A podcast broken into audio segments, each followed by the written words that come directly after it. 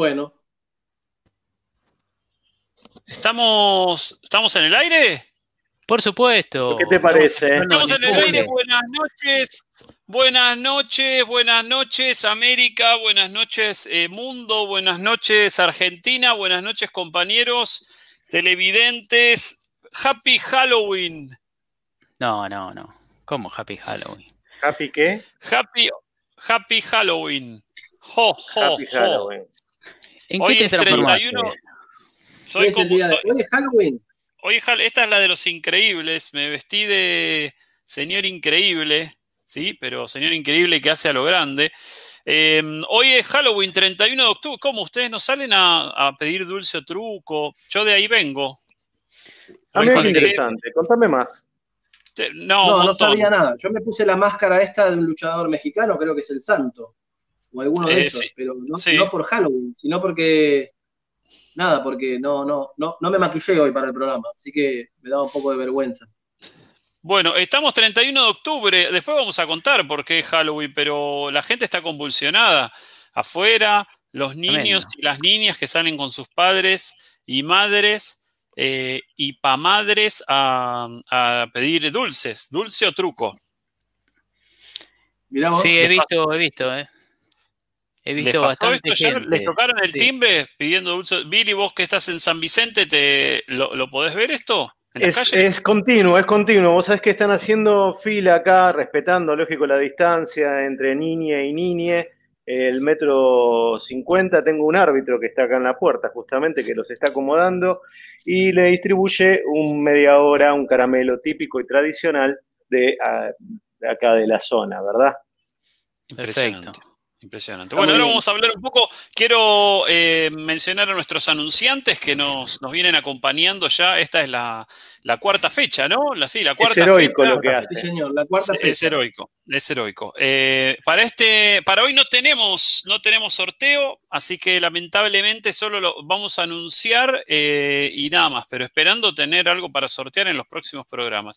Nos acompañan los amigos de Zapa Calzados, siempre con X. eh, calzados y remeras para damas, para niñas, para adolescentes, preadolescentes, ahí en la calle Pedro Varela, 4903, frente al shopping de Devoto que también tienen Instagram y Facebook. Los encuentran como Zapa Calzados, Zapa con X. Y también los amigos de Librería César Park en el Parque Rivadavia, el puesto 30 del parque, con libros de filosofía, literatura, novelas infantiles, autoayuda, juveniles, escolares. Librería César Park, puesto 30 del Parque Rivadavia. Eh, así Excelente que bueno, los graf. Excelente los graf. a tiempo. eh, A Está tiempo. muy a tiempo. Sí. Impresionante. Eh, hoy vamos a te- tenemos de todo. Hoy tenemos este especial de Halloween que, que ya nos encuentra disfrazados. Tenemos un especial del Diego que cumplió años en el día de ayer, 30 de octubre, el cumpleaños de Diego Armando Maradona. Eh, ¿Cuántos tenemos una entrevista. 60 minutos. 60. 60 años, redondito, un pibe. Eh, tenemos una entrevista a un economista eh, y justamente hoy, eh, casualidad, casualidad, o no sé si la producción siempre está un paso adelante, hoy es el Día del Ahorro. ¿Sabían que es el Día del Ahorro hoy? No sabíamos. Día del No, no Ahorro, el Día Mundial del Ahorro, en conmemoración de la fecha de 1924 en la que se celebró el Congreso Internacional de Ahorro en la ciudad italiana de Milán.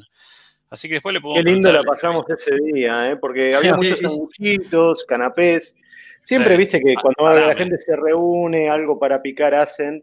Y bueno, la verdad que la pasamos bomba. Pero Sí, bueno, y, y- y si bien era Es el un Día del Ahorro, la verdad que no. Es un día muy para la clase media, ¿no? El día del ahorro, hay como cierta segregación, podríamos decir ahí. vos decís es? que somos clasistas al festejar el Día del Ahorro. Y un ¿Qué estarías insinuando? Claro, Igual es el día del ahorro en pesos o en dólares. Y depende. esto, eh, y, eh, ese de Italia, así que sería de- en libras, ¿no? Puede ser eh, de aquella época, me En imagino. euros. En este caso, En en euros euros. actualmente. Sí, en sí, sí. sal. Eh, así que le vamos a preguntar a nuestro entrevistado si se puede ahorrar hoy, en qué hay que ahorrar. ¿Sí? En, dólares, hay que comprar propiedades con eh, los sueldos que ganamos a fin de mes. Nosotros, ¿Cuántas propiedades podemos comprar? Uf, un montón. Eh, si invertimos lo que ganamos. Ahí en Guernica pueden ubicar algo, ahora se vació. Se va- va, está bien. Debe estar económico, debe estar accesible. Y en. Entre Ríos también, así que puede ser que También. En la casona. para allá. Sí, así que bueno, nada, son, son opciones, opciones de, de ahorro y de inversiones. Eh, Y la otra tenemos es el algunas... ¿Cómo, cómo? El colchón, colchón el Sí, típico El colchón. falla, el clásico colchón. ¿Y en qué? Pero, no, ¿en qué hay que...? humedad, qué- humedad. ¿Le podemos eso, ¿eh? decir a los, a los oyentes que nos escriban y nos digan en qué ahorran? O si pueden ahorrar, o en qué invierten el dinero, todo ese dinero que les sobra a fin de mes, ¿no? Sabemos que, que nuestros oyentes son de ahorrar generalmente. Eh, ¿Para qué voy a dar las, las redes sociales para que nos escriban?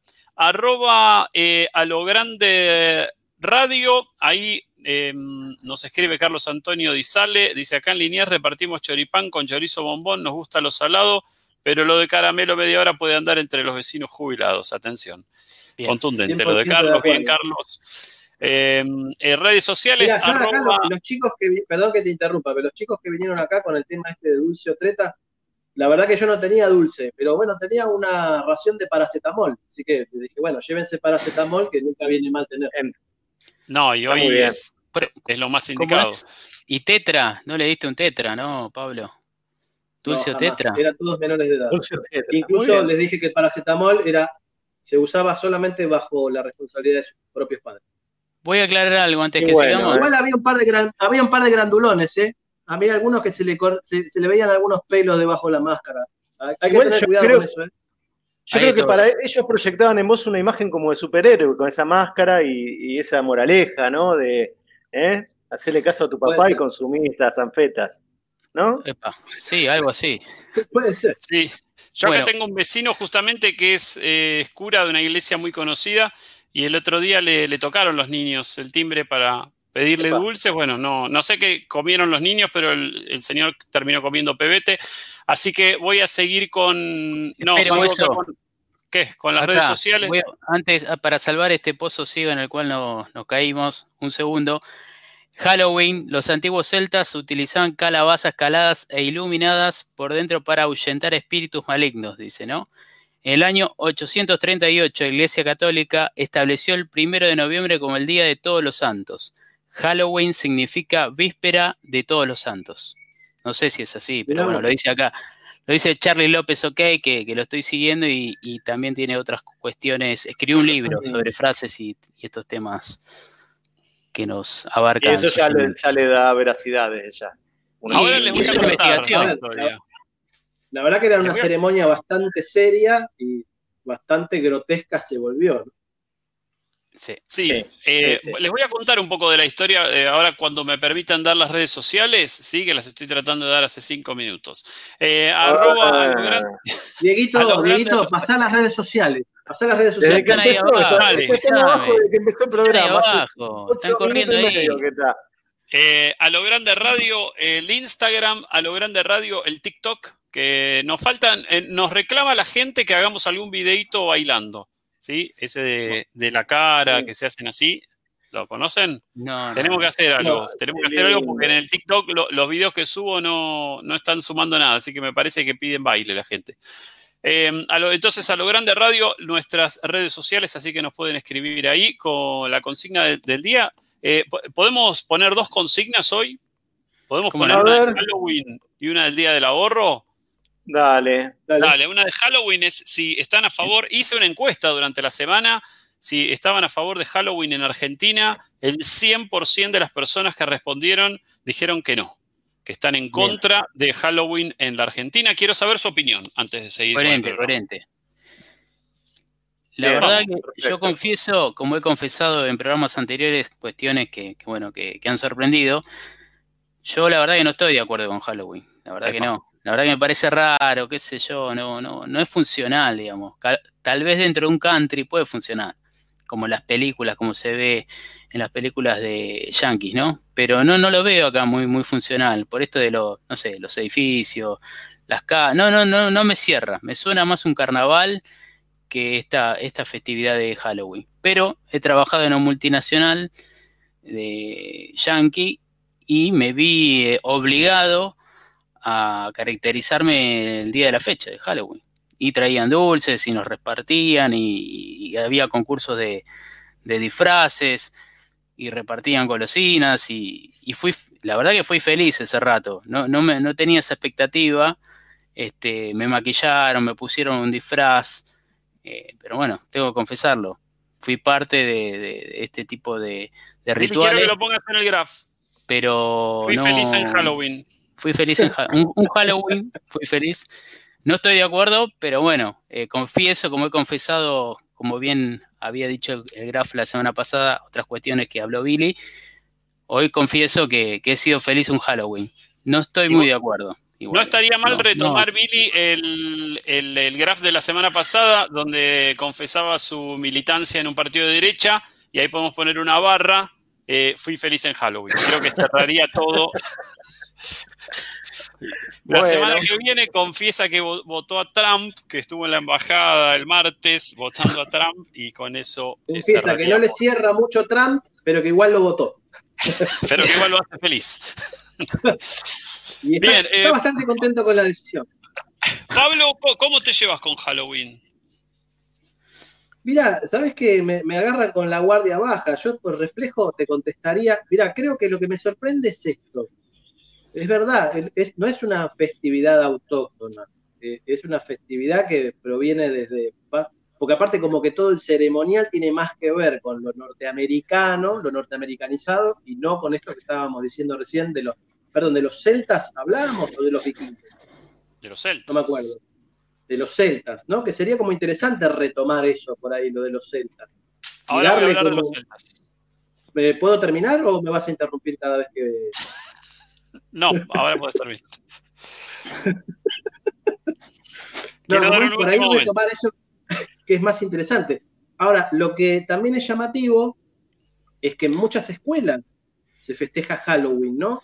Pero no porque, no creo que sea, no creo que baje desde el Ministerio de Educación a hacer algo referido a Halloween. La verdad es que no lo sé, habría que ver no lo los sé. curriculares. Pero sí, evidentemente debe haber una suerte de presión social ¿no? Que, bueno, la escuela lo toma porque es funcional de alguna manera y qué sé yo.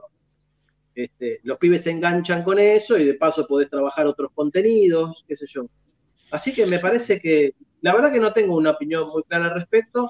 Creo que me preocuparía si los carnavales o las murgas, que son más autóctonas, ¿no? Perdieran peso o, o relevancia o popularidad contra Halloween. Ahí sí que estaría preocupado. Bien, eh, Diego López. Eh, Halloween, vos me decís, eh, me, montan ira. Sí, los veo a los chicos vestiditos así y me pasa lo mismo que cuando me dicen si quiero un latte en una cafetería. Me pasa lo mismo que, a Daddy cuando vio a la gente quedo, la ¿Qué sé yo? Me quedo. No, no, no voy, no salgo a atropellar ni nada por el estilo pero me da una cosita, viste, como que decís, no, no puede ser. Y bueno, lo dejo ahí, simplemente por ahora lo dejo ahí, ¿eh? Yo tuve una discusión, ayer tuve una discusión con una, con una amiga, una colega, que justamente eh, me comentó que iba a reunir a, sus hijes con sus sobrines para festejar Halloween. Eh, nada, y tuvimos un debate, porque yo le dije, pueden aguantar 10 días más que se festeja el Día de la Tradición, justamente banquen 10 días y lo festejás de gauchito, bailan unas chacareras, em, reivindican al campo, eh, fajan a las mujeres, ¿no? claro, depende de qué campo. Sí, discutible, ¿no? También, qué sé yo, la, imagen gauchesca un poco, bueno. Eh, así que nada, me, sacó carpiendo, me dijo, no, eh, vamos a festejar Halloween y me mostró fotos de calabacitas que ya había preparado. Pero tengo por acá, tengo por acá la historia de, de Halloween, si me permite permiten, quisiera compartirla con ustedes porque estuve investigando. Estoy investigando en Google. yo preferiría pasar a otro tema. estoy investigando. Ya, mucho, ya muy largo Halloween, ¿eh? pero bueno. Sí, sí, pero no, eh, solamente para la gente que no sabe qué es Halloween, porque hay gente que cree que es solamente eh, vestirse, mm, hacer una calabaza y prenderla. Sabemos que se inicia eh, hace, bueno, unos 3.000 años más o menos con los antiguos pueblos celtas, ¿Que saben para qué celebraban Halloween? Les pregunto. ¿Para qué? Incluso antes que, se, digamos que los pueblos celtas existieran. Es fantástico lo que estás incluso- contando. Incluso antes, que, eh, los predecesores, ¿no? Quizás lo- los antecesores de los pueblos Carl celtas. celta. Sagan en Cosmos habla de la existencia de Halloween antes del Big Bang. Impresionante. impresionante. solían, eh, solían realizar, ay, por favor, hacían una ceremonia para conmemorar el final de la cosecha, justamente, lo- los Claro. amigos celtas. Esta celebración ocurría a finales de octubre y fue bautizada con la palabra gaélica Samhain, eh, que significaba el final del verano. Entonces los tipos se eh, despedían del Lug, que era el dios del sol. Y en esta festividad lo que hacían los tipos era agradecer que los días iban a ser más largos, los, eh, perdón, los días se hacían más cortos, las noches más largas, y creían en los espíritus. Así que imagínense, creían en que los muertos regresaban a visitar el mundo de los mortales. Así que, ¿qué hacían? Eh, los muñecos dejaban comida y dulces afuera de las casas, ¿no? A manera de ofrenda, y encendían velas para ayudar a que las almas de los muertos encontraran el camino hacia la luz y el descanso junto al dios del sol. Qué bárbaro. de- me suena, ¿sabes qué? Me suena como un concierto parecido al festejo del Día de Muertos de México, ¿no? La Claro, verdad que en todo caso Claro. podríamos reivindicar festividades más latinoamericanas.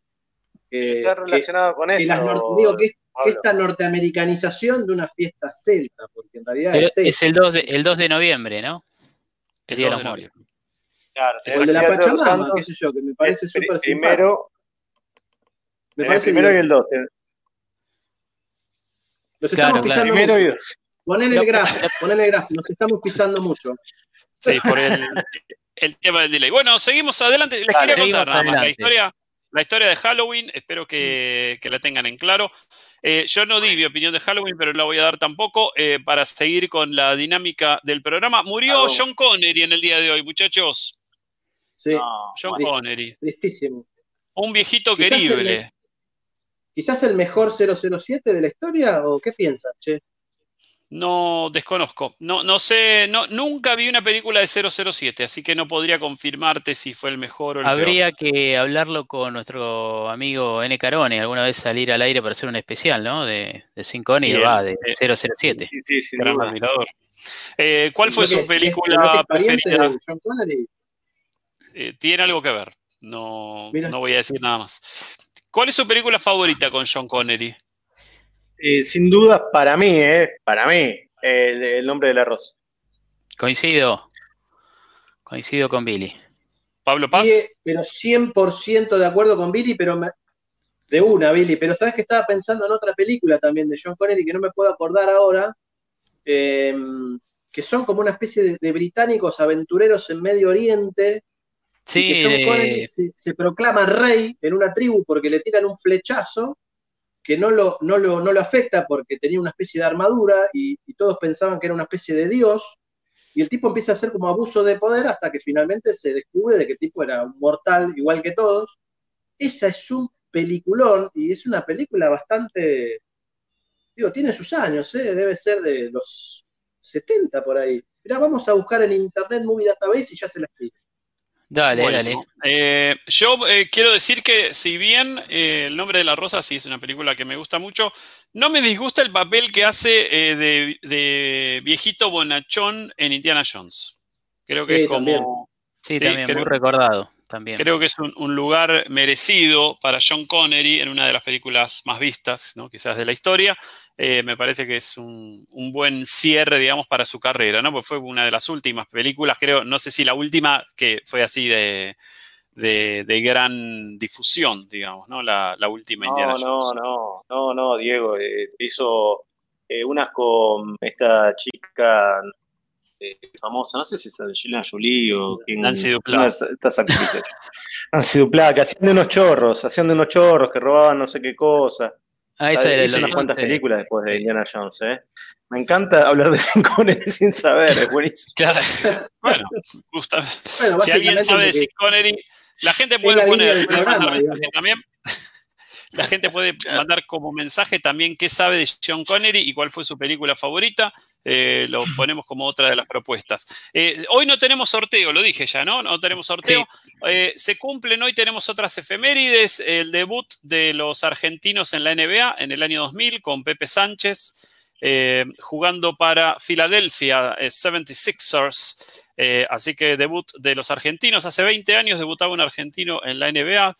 Eh, el presidente de River, Antonio Vespucio Liberti, en 1934 firma los documentos de compra de los terrenos del barrio porteño de Núñez, donde está el Estadio Monumental, que se inauguró en 1938. ¿Es correcto, Billy? ¿Vos, hincha de River? Exacto, exacto. En el año 34 compra justamente lo que eran los terrenos de la Siberia. Y, y bueno, firma es eh, con un, digamos, parte, parte de la plata era de, River y parte, digamos, le hace una promoción la ciudad de Buenos Aires. Le hace un 2 por 1 Excelente. Eh, Harry Houdini muere en 1926 a la edad de 50. ¿Saben, no? Harry desapareció. el, desapareció. Desapareció del mundo de los vivos. Justo en este día. Sí, decime. Dieguito. No, que ahí encontré la, la película de John Connery para cerrar el tema de John Connery. Dale. La película se llama El hombre que pudo reinar. Y también trabaja Michael Caine. Ultra recomendable ah. esa película, muy, muy buena. No tengo ni idea dónde conseguirla, pero la verdad que es un peliculón. Bueno, lo podés buscar ahora si querés, mientras eh, sigo con las efemérides. Eh, Lola Membrives muere a los 84 años en 1969. ¿sí? Una de las intérpretes más importantes de las obras de teatro del español Federico García Lorca. Y eh, un personaje del que vamos a hablar mucho hoy, eh, me pongo de pie, el señor Diego Armando Maradona en 1993 volvía a la selección argentina para llevarla de su mano al Mundial de Estados Unidos 94. ¿No? Todos sabemos que este fue, se fue de la mano de una enfermera. Pero lo que ha ocurrido ayer es algo histórico, los 60 años de Diego Armando. Sé, Gonzo, que preparaste algo y sé que Pablo también que prepararon algo, un homenaje para Diego en el día de hoy. Ayer ganó Gimnasia y Grima de la Plata, así que le dio su, merecido regalo de cumpleaños en la cancha. Eh, así que muchachos, los, los escucho atentamente. Bueno, ayer cumplió 60 años el jugador más emblemático de la historia del fútbol, el que nunca va a morir, el que se hizo eterno hace rato. Es inmenso, inabarcable su historia, ¿no? Se lo quiere o no, es un mito en vida que superó el ambiente de balompié hasta, el momento. El fenómeno que llenó estadios, que generó caravanas interminables desde 6 a Plaza de Mayo, que la llenó también en el 86 y el 90, debe ser sin duda uno de los pocos seres humanos de la historia que más emocionó al planeta. Es argentino, más que nadie, pero también es universal. Cuando no había internet ni TV satelital, desde lugares inimaginables se coreaba su nombre. En el mundo del fútbol es el recepcionista del más tierno amor de parte de sus colegas, puesto en palabras, gestos y abrazos. También he sido ídolo, escuchen, ¿eh? en Albandián, Lucha Aymar, Kobe Bryant, fallecido, ¿no? Y Mike Tyson. Todos lo que hicieron en su living, jefe de Estado, jeques, reyes, hasta el Vaticano. Cumplió el Diego, Diegote, el 10, Pelusa. Este es nuestro homenaje al Diego y hubieron muchas palabras de, regocijo y, de acompañamiento de estos 60 años de, de Diego Armando Maradona, eh, que llenó de emoción al ámbito mundial, ¿no? No sé eh, ustedes qué palabras tienen con respecto a, este momento. Eh, Pablo, ¿vos tenías algo, tenías algo para un homenaje que le hizo Galeano al Diego? Sí, sí, lo voy a, lo voy a leer, voy a tratar de... De no quebrarte. por eso voy a tratar de no quebrarme. Primero, acá con la silla, tratar de no quebrarme y, voy a tratar de leerlo a la manera galeano. Faltaría como una voz un poco más grave, pero voy a tratar de, de, darle la misma inflexión. ¿Está bien? Diego Armando Maradona fue adorado no solo por sus prodigiosos malabarismos, sino también porque era un dios sucio, pecador, el más humano de los dioses. Cualquiera podía reconocer en él una síntesis ambulante de las debilidades humanas, o al menos masculinas. Mujeriego, tragón, borrachín, tramposo, mentiroso, fanfarrón, irresponsable, pero los dioses no se jubilan, por muy humanos que sean. Él nunca pudo regresar a la anónima multitud de donde venía. La fama, que lo había salvado de la miseria, también lo hizo prisionero. Impecable. Eduardo Galeano, interpretado por Pablo Ariel Paz. Eh, ¿Qué es Maradona? Súper interesante la, la, visión de Galeano porque realmente lo pone en una dimensión mucho más humana, me parece, con todos sus grises, porque creo que si hay algo que caracteriza a, Diego es como esta especie de dicotomía, ¿no? Que creo que su, principal síntesis es ese, el partido contra Inglaterra del Mundial de 1986 en México, ¿no? El, mejor gol de la historia y después el, más tramposo también, digamos, ¿no? Como que hay una especie de síntesis ahí de lo que, de lo que es Maradona, y no sé si en algún punto también de cierto grado de argentinidad, ¿no? Como por un lado, eh, eh, grandes capacidades y por otro también un, una, un irrefrenable deseo de transgredir, ¿no? Eh, Maradona, sin dudas, un personaje polémico que hace que la mayoría de la gente que habla de él tenga que eh, aclarar que como persona lo considera de una manera y como jugador de otra, ¿no? Se, escucha muchas veces, ¿no? Maradona, sí, no, un jugador bárbaro. Bueno, como persona, no, tengo que, no, como que todos se quieren bajar del caballo, pero la verdad que uno cuando habla de Maradona habla del deportista.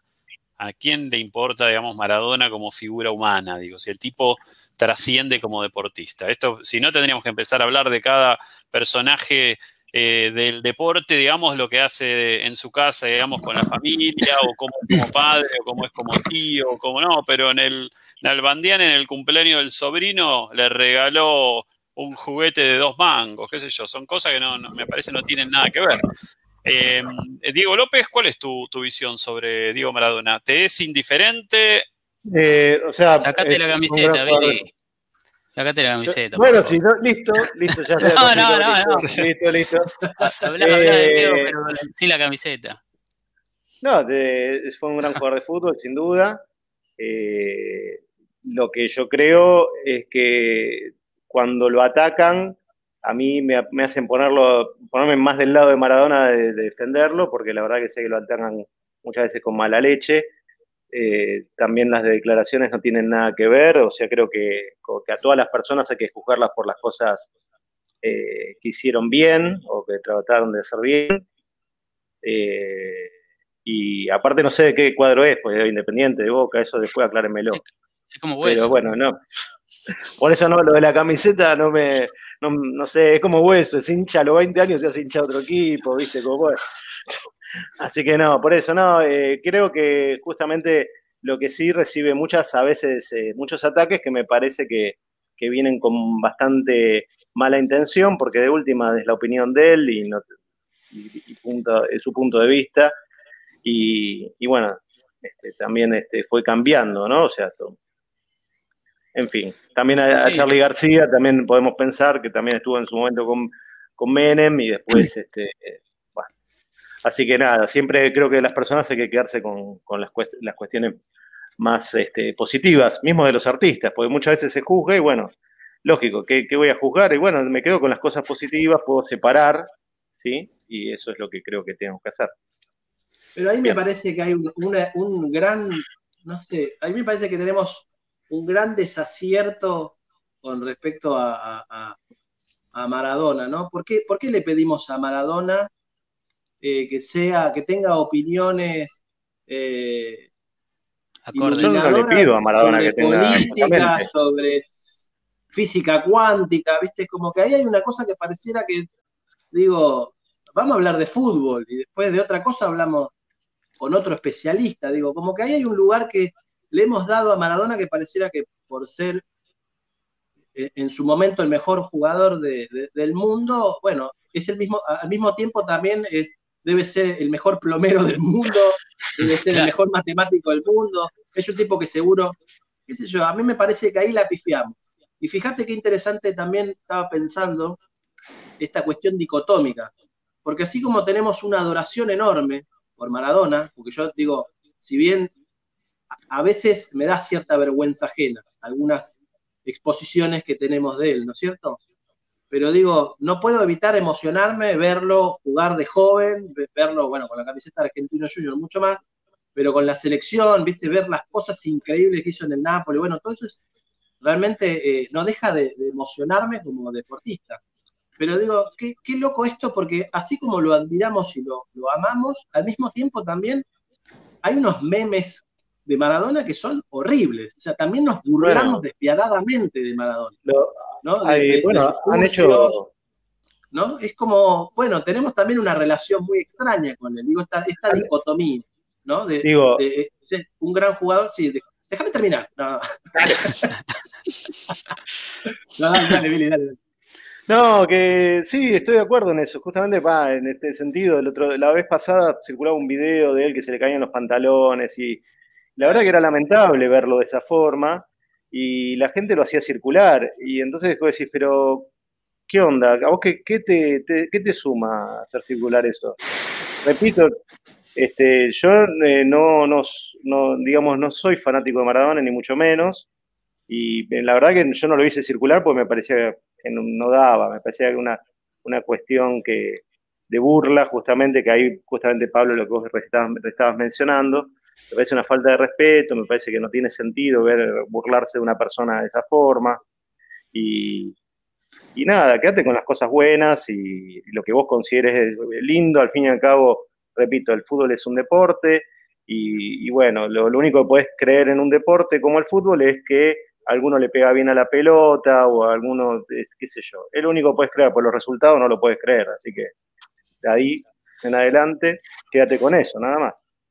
Pero la, pregunta sería, la, pregunta que me hago yo es, si lo queremos tanto, ¿por qué no lo cuidamos un poquito más? ¿No?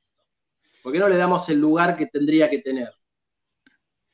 Sí, la, verdad que con respecto a, la figura Maradona, más allá obviamente de, lo que comentaban y comenta, comentaba Pablo detalles de, todo lo que alcanzó futbolísticamente, lo, lo, que generó tocando la pelota, la poesía que tenía eh, controlando el balón y haciendo cosas que decís, cómo lo hizo, cómo arrancó, la frenada, el enganche, cuestiones que tienen que ver con, con, lo, técnico, ¿no? De, este jugador que imantaba cualquier cosa que, condujera con el pie, ¿no? Le tiraba una piedra, una pelota de, golf, de tenis, un papel. ¿Se acuerdan cuando fue a Oxford y le tiraron un papel? O sea, delante de todas las cámaras de, de televisión, o sea, ¿te animarías a pararla y hacer juguito con un papel? O sea, es un tipo que, desde los 15 años dejó de ser lo que era, digamos, ¿no? Eh, pasó a estar rodeado de flashes, de cámaras de televisión, hasta dentro de, sus habitaciones, desde su intimidad. Hoy en día con los celulares mucho peor. Eh, es, algo, su, su, figura ya superó el fútbol hace rato.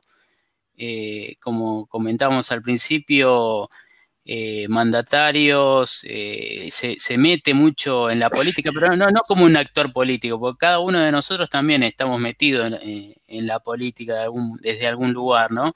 Y tenemos nuestra, nuestra formación, nuestra opinión, nuestras cuestiones.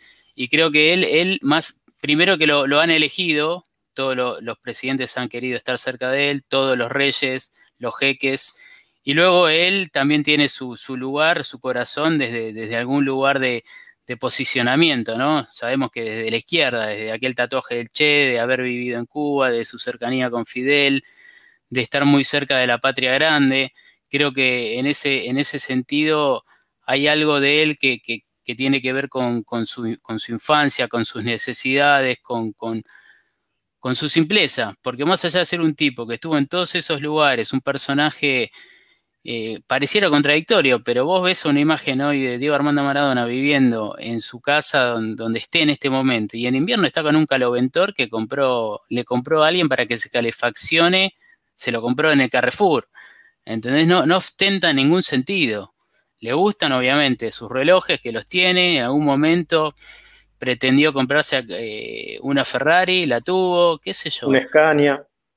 se fue con una Scania, cuestiones que le han salido de, de, ¿no? ¿no? se metió en un country a vivir, digamos, podría haber sido uno de los primeros habitantes de country, vivió en Segurola y Habana, lo sabemos, lo sabe el Hugo Torresani. Eh, no sé, es, es mucho más que lo que ha hecho En el barrio Banal en este.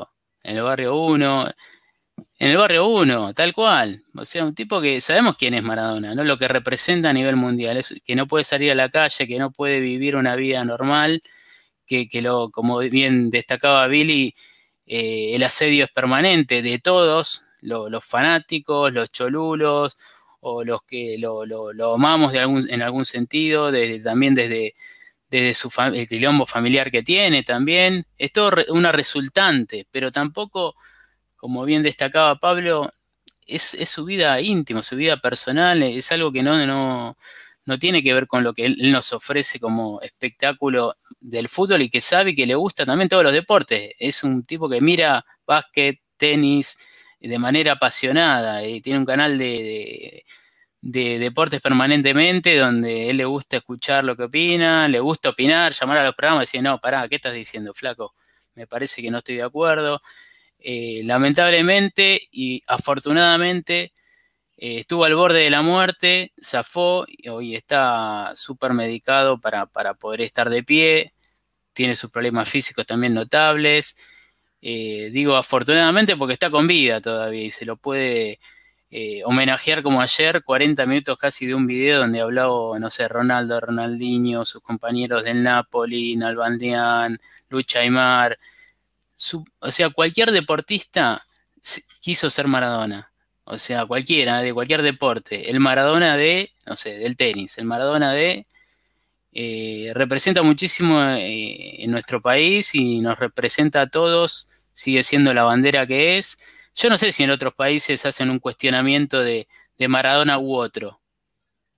Creo que es algo muy argentino, muy de acá. Creo que en otros países eh, la figura de Maradona sigue siendo la que es. Im- im- imagínense en Napoli, ¿no? Lo que es. No, no, es, es con lo que ha hecho.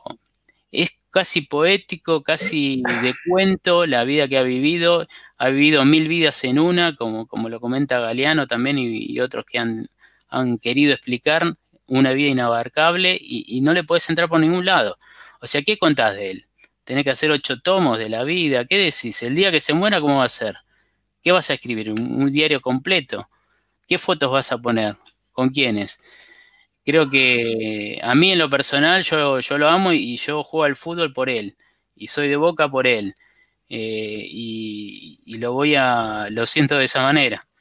Eh, Podrías haber elegido otro cuadro, y si hubiera, si Maradona hubiera dicho, o sea, yo tenía cuatro años cuando él, él empezó a jugar en Boca, si eh, estuviera jugando en River en ese momento, hubiera jugado en Argentinos en ese momento, hubiera sido de Argentinos o de River. Yo elegí ser de él antes de ser de Boca. el Grafili. Hubiera sido de River, Gonzo. Hubiera sido de River, obvio, por supuesto. Lo estamos, lo estamos Confesiones de radio. No, no, no, por... Al Pero- lado de. No, no tengo problema, pero Bueno. es la verdad. eh, me, me condujo el Diego. Yo era, me preguntaban de qué era hincha, era de Maradona, Maradona, hasta que lo vi con la camiseta de Boca y dije, bueno, soy de Boca. Y después él se fue y yo quedé, quedé, digamos, en el club. Quedé con esos colores y bueno, y después es otra historia. Pero hubiera, la Y verdad es un poco que lo que pasa con, con Messi, ¿no? Hoy en día también. Es, es, ves pibe con la camiseta de Barcelona y 10 y Messi arriba en todo el mundo. Es una Sí. cuestión generacional también. Qué sé yo, Nosotros Sí, éramos sí. chicos. Pero Sí. yo lo que también creo, creo que así como que me parece dimensionarlo a Maradona y poder ponerlo un poquitito en su lugar, eh, me parece que también el fútbol tiene demasiada importancia en el mundo, no sé. Eso también me parece como amo el fútbol, me encanta me encanta el fútbol, pero creo que es como demasiado, demasiado. Bueno, eh, creo que nos extendimos. ponelo, ponelo, Sí, no, me, no me molesta. No, Mira, no, No me molesta dale, que dale. siga el fútbol, Pablo Paz. voy a, voy a poner. eh, Yo, voy- lo- yo puse base Marambio, Romay y una trasnochada y nadie habló un comino. Está- la noticia era Argentina, Australia en Australia, antes de empezar con todo esto. Sí, es Quiero verdad. decirlo nada Pero más. ¿eh? estuvo Maradona en la fiesta, ¿no? Pero, ¿quién no vio la transmisión de base Marambio, Romay y la Eh, trasnoche? La de Esperando McAllister el desnudo. partido. McAllister el McAllister final, desni- en Australia. Eh, mostrando las extremidades. Sí. Eh, hablando de tengo, fútbol, che. ¿puedo pasar al fútbol argentino? eh, al campeonato de fútbol, al impresentable campeonato de fútbol argentino. Eh, ayer estoy emocionado. Se, jugaron partidos, Gimnasia le ganó 3 a 0 a Patronato, Talleres 3 a 1 a Newell's. Eh, Alto Civi y Estudiantes empataron 0 a 0 en el día de hoy. Vélez Huracán empataron 1 a 1 en el día de hoy. Y Argentinos San Lorenzo empataron 0 a 0. Como en típicamente. típicamente, que en el estadio argentino yo juego al Pro de, no sé si lo saben, y siempre le pongo 0 a 0. Juega cualquier partido en cancha de Argentina, a menos que Argentino venga como muy mal, le pongo 0 a 0, porque es una cancha que es muy chica y no se puede jugar la pelota. Sea, tenés que darle un bombazo de afuera. ¿Qué crees que eh, Hablando de, hablando de cancha chica, mañana juega River. ¿Dónde juega, Billy?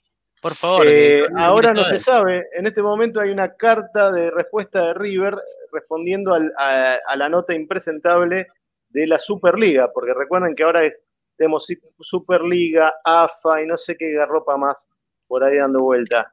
Así que no se sabe en este momento. Eh, todavía no la nota, pero muy larga. Pero Tinelli, eh, Tinelli no parece que no habilitó Marce parece que no, no, los habilitó a jugar en el River Camp porque realmente eh, lo, la carta dice eh, resumidamente que River es un club demasiado grande como para jugar en esa canchita y creo que ahí eh, coincido con la carta. O sea, no, no pueden poner una cancha de fútbol de intercountry para jugar un torneo. no es una cancha de fútbol intercountry, ni mucho menos. Me parece que, que no está mal, me parece que siendo que, estás remodelando y no, no puede ir el público visitante, y siendo que estos garcas no dejen entrar el periodismo, creo que era, una, era factible dentro de lo que se podía. Tenemos el invitado, les voy diciendo, ¿eh? Tenemos ah, ya el invitado. Que está golpeando en la puerta en este momento. Excelente, pero entonces dejémoslo entrar, no lo hagamos esperar más porque la gente está prendida al programa para saber de economía. La gente quiere saber qué hace con los, los pequeños morlacos, los pequeños ahorros que tiene. Así que vamos, vamos a saludar a nuestro invitado. Buenas noches, invitado. Buenas noches, ¿me escuchan? ¿Cómo les va? Lo escuchamos alto y fuerte. Eh, Eduardo, ¿querés, ¿querés, presentarlo? No, que se presente el señor Alfonso. ¿Cómo le va, Alfonso? ¿Cómo va? Muchas gracias por invitarme a este programa este, con tan distinguidos colegas, sobre todo el Edu allá, este, siempre compartimos el fútbol, escuchaba recién sus reflexiones, este, este, así que bueno, muy, muy a gusto acá. Eh, soy profesor de la, de la, Universidad de Buenos Aires, eh, de las carreras económicas, y también hace unos años empecé la carrera de investigador, que espero coronar un hito el año que viene con la obtención de un doctorado, eh, que sería como el, máximo, digamos, grado académico que tiene la, universidad. Y soy recibido de economista de ahí de, la UBA, este, de la Universidad Pública. Eh, y así que bueno, siempre, este, si bien no estoy un 100% en línea, sigo mucho lo que es eh, la coyuntura económica también con una perspectiva histórica, ¿no? Porque la verdad lo que sucede hoy no, es posible explicarlo sin, sin una panorámica de nuestra triste historia, diría. De acuerdo al 100% con, con, vos, Alfonso, en tu comentario, y justamente una de las preguntas que yo te quería hacer, eh, perdón que, que, me anticipe, ¿cómo es? Este, pero bueno, me gana la ansiedad, soy así como medio que me interesa saber un montón de cosas. Y mm, porque una de las cosas que te quería preguntar es con respecto a esta cuestión del bimonetarismo argentino, ¿no? Que por un lado están los pesos y por otro lado el dólar, y, si podés hacer como una breve reseña histórica de, cuáles son los orígenes de este fetiche que tiene la Argentina con el dólar. Bueno, excelente eh, pregunta porque eso creo que va al hueso de la, la cuestión de nuestros problemas. Como muy bien lo señaló este, la, vicepresidenta. Eh, para mi alegría, que, que, bueno, que el liderazgo político empieza a mirar justamente este problema que eh, tiene sus raíces en cuestiones sociales. Por más que sorprenda, yo siempre explico, la economía en realidad es una disciplina social. Es cierto que eh, en muchos aspectos quiere parecerse, digamos, a las ciencias naturales, a la física, con fórmulas matemáticas elegantes y demás, pero piensen que en el medio de esas fórmulas hay personas. Y las personas no siempre somos lógicas y racionales. Vaya si lo sabremos en un, país como el nuestro, ¿no? Eh, y entonces, eh, lo que señaló la vicepresidenta muy, muy bien es que el problema del bimonetarismo tiene sus raíces en la falta de consensos, ¿sí? consensos profundos de largo alcance de nuestro país. A mi entender, es básicamente el, lado, digamos, con más poder económico el que nunca quiso ceder a un consenso que implique hacer un país para 45 millones de, personas y no solo de 20. Sí, ahí, un poco está la cuestión. Eh, ¿Por qué digo, por qué digo esto y por, qué muy bien se da cuenta este, la, vicepresidenta? Porque eh, la economía se basa en la confianza. O sea, piensen ustedes, dólar, peso, uno entrega su trabajo, entrega lo que produce por unos papelitos de colores. Pensándolo uno de esa manera, dice, estamos entregando todo nuestro esfuerzo por papelitos de colores. La única forma de que eso sea así y funcione es que haya confianza en esos papelitos de colores. Y la confianza en los papelitos de colores, yendo más atrás, tiene que ver con la confianza en acuerdos sociales, en que uno va a andar y funcionar por la sociedad y va a tener un mínimo de seguridad y de respeto a eh, los derechos básicos de, todos y todas. Eh, entonces, bueno, eh, mirando así la historia argentina a grandes rasgos, tuvimos como modelos económicos que fueron y vinieron. Primero, el, modelo agroexportador de fines del siglo XIX, principios del siglo XX, que es el que básicamente los que están más a la derecha añoran y al que quieren volver.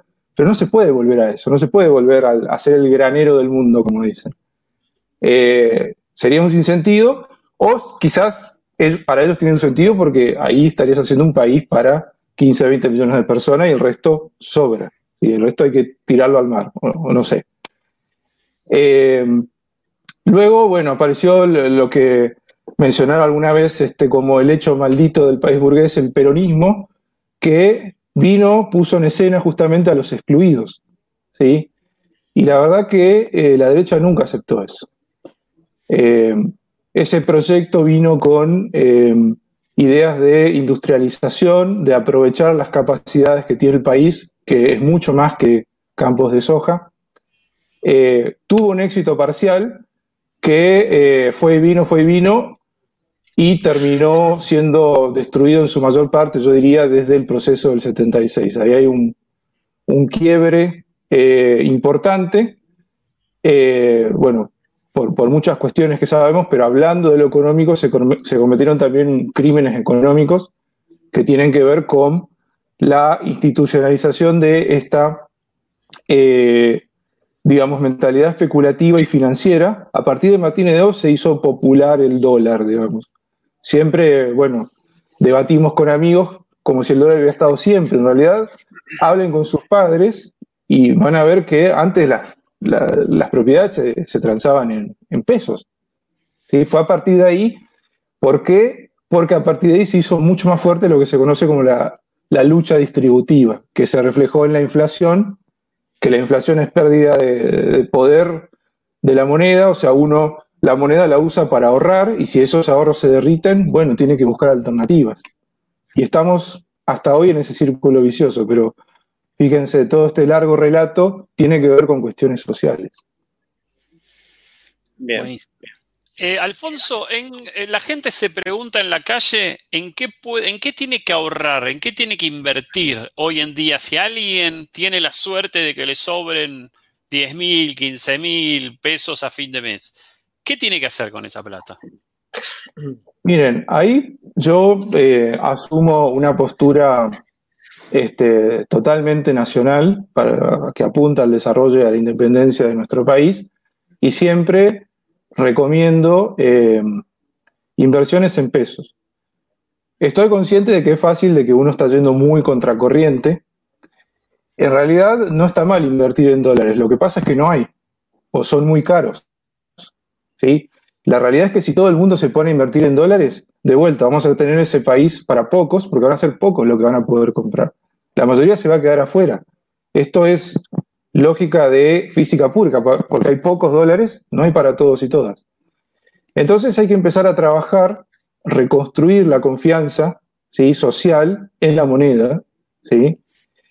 Y creo que el gobierno está tomando medidas acertadas en, líneas generales en este sentido, porque hoy en día, por ejemplo, y esto lo, puedo este, corroborar con experiencia propia, eh, uno invirtiendo en plazo fijo, hasta ahora, por lo menos, alguno, la mayoría de los meses le ha ganado la inflación.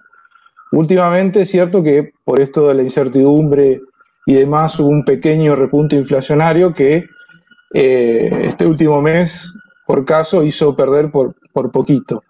Pero tomando todo el año, la, la, inversión más básica de todas, que es ir y dejar un mes la plata en el banco, permitió ganarle a la inflación.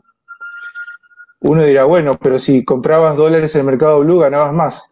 Es cierto, acá no, no estamos haciendo un, consejos de cómo ganar más, sino cómo no perder. Que tenemos que arrancar por lo básico acá en este país, porque justamente el miedo a invertir en, la moneda local es porque se ha perdido. ¿sí? Hay que terminar con eso. Y veo que las políticas van en ese, eh, del, gobierno van en ese sentido. Luego, bueno, hay más alternativas. Eh, ahora, por ejemplo, si uno por ahí tiene temor de que eh, el tema de la inflación empiece a pegar mucho, hay eh, plazos fijos en UVA, los famosos UVA, que es la parte buena, digamos, del UVA, que eh, uno deja la plata y eh, si la inflación llega a ser, supongamos, 50% de aquí a fin de año, los intereses que va a cobrar con ese plazo fijo es 50%, no va a perder. Es lo que he hecho yo ahora, este, luego de haber ganado hasta septiembre con, con el plazo fijo tradicional, me pasé al plazo fijo UVA. Y este, luego, bueno, hay, más alternativas un poco más sofisticadas, en los fondos de inversión, invertir en bonos. Ahí uno ya, digamos, pasa a un nivel 2 o 3. Eh, pero alternativas en pesos hay, ese es el mensaje. ¿Y comprar bienes? ¿Comprar bienes? Comprar eh, propiedades, te, referís? No, no, no sé si propiedades, pero digo algo por ahí menos, menos ostentoso Ah, eh, podría sí, ser, sí. qué sé yo, no sé, en mi caso, poner el caso, equipamiento en música, música, correcto. Por ahí no necesite particularmente, pero transformo ese, eh, el dinero líquido lo transformo en un objeto y después en todo caso ese objeto se puede volver a, vender. Sí, eh, bienes durables, digamos que mucha gente está haciendo eso ante temores a, a, invertir en pesos y ante la imposibilidad de este, satisfacer su reflejo de comprar dólares, un, reflejo que realmente ha envenenado a la sociedad, según mi punto de vista, eh, desde la instauración fuerte del neoliberalismo eh, con el proceso militar. Sí, también es, un mecanismo de defensa. Eh, ahora, por ejemplo, hay este, un gran repunte en la venta de automóviles, por ejemplo, tanto usados como nuevos. Eh, lo cual, bueno, favorece el, este, lo que es la reapertura de las fábricas que, se dedican a la producción de esos bienes. Ese es el efecto positivo que tiene. Lo que sucede es que no, termina de, de ser un ahorro en sí en el sentido tradicional, es más un mecanismo de defensa, un reflejo de mecanismo de defensa, diría, que este, lamentablemente bueno, responde a nuestra triste historia de idas y venidas, y venidas en cuanto a, poder consolidar un, verdadero proyecto económico inclusivo, nacional y popular. Profe, una pregunta. Hablaste, habló de producción, habló, habló de los autos, quería saber de dónde conseguimos esos dólares que necesitamos para, para justamente gestionar la producción y los que estamos cuidando, los pocos que tenemos en el Banco Central, ¿no? Pero de dónde conseguimos más para que la activación de la economía sea más contundente. Sí, eh, más allá de que tenemos que tratar de independizarnos de los dólares, o uno diría las divisas, que es el nombre genérico que se le tiene que dar, dentro de la cual el dólar sin duda es la divisa dominante en el mundo. Eh, es un país como el nuestro, la principal manera que tiene de hacerlo es exportando, sobre todo exportando bienes, también se puede exportar servicios, por ejemplo, el turismo, hacer que vengan turistas extranjeros, eh, por ejemplo, servicios de consultorías profesionales que nos destacamos aquí por, por tener un, alto nivel de, formación de profesionales, eh, pero básicamente es a través de las exportaciones. Por eso Alberto ya desde la campaña venía señalando que uno de los pasos estratégicos es este, y el programa que él propone, bueno, eh, dentro de todo es bastante básico, quizás a uno le gustaría que apunte más al desarrollo de, bienes eh, de, mayor valor agregado, porque si recuerdan de las noticias, él, una de las cosas que quiere impulsar es vaca muerta, ¿sí?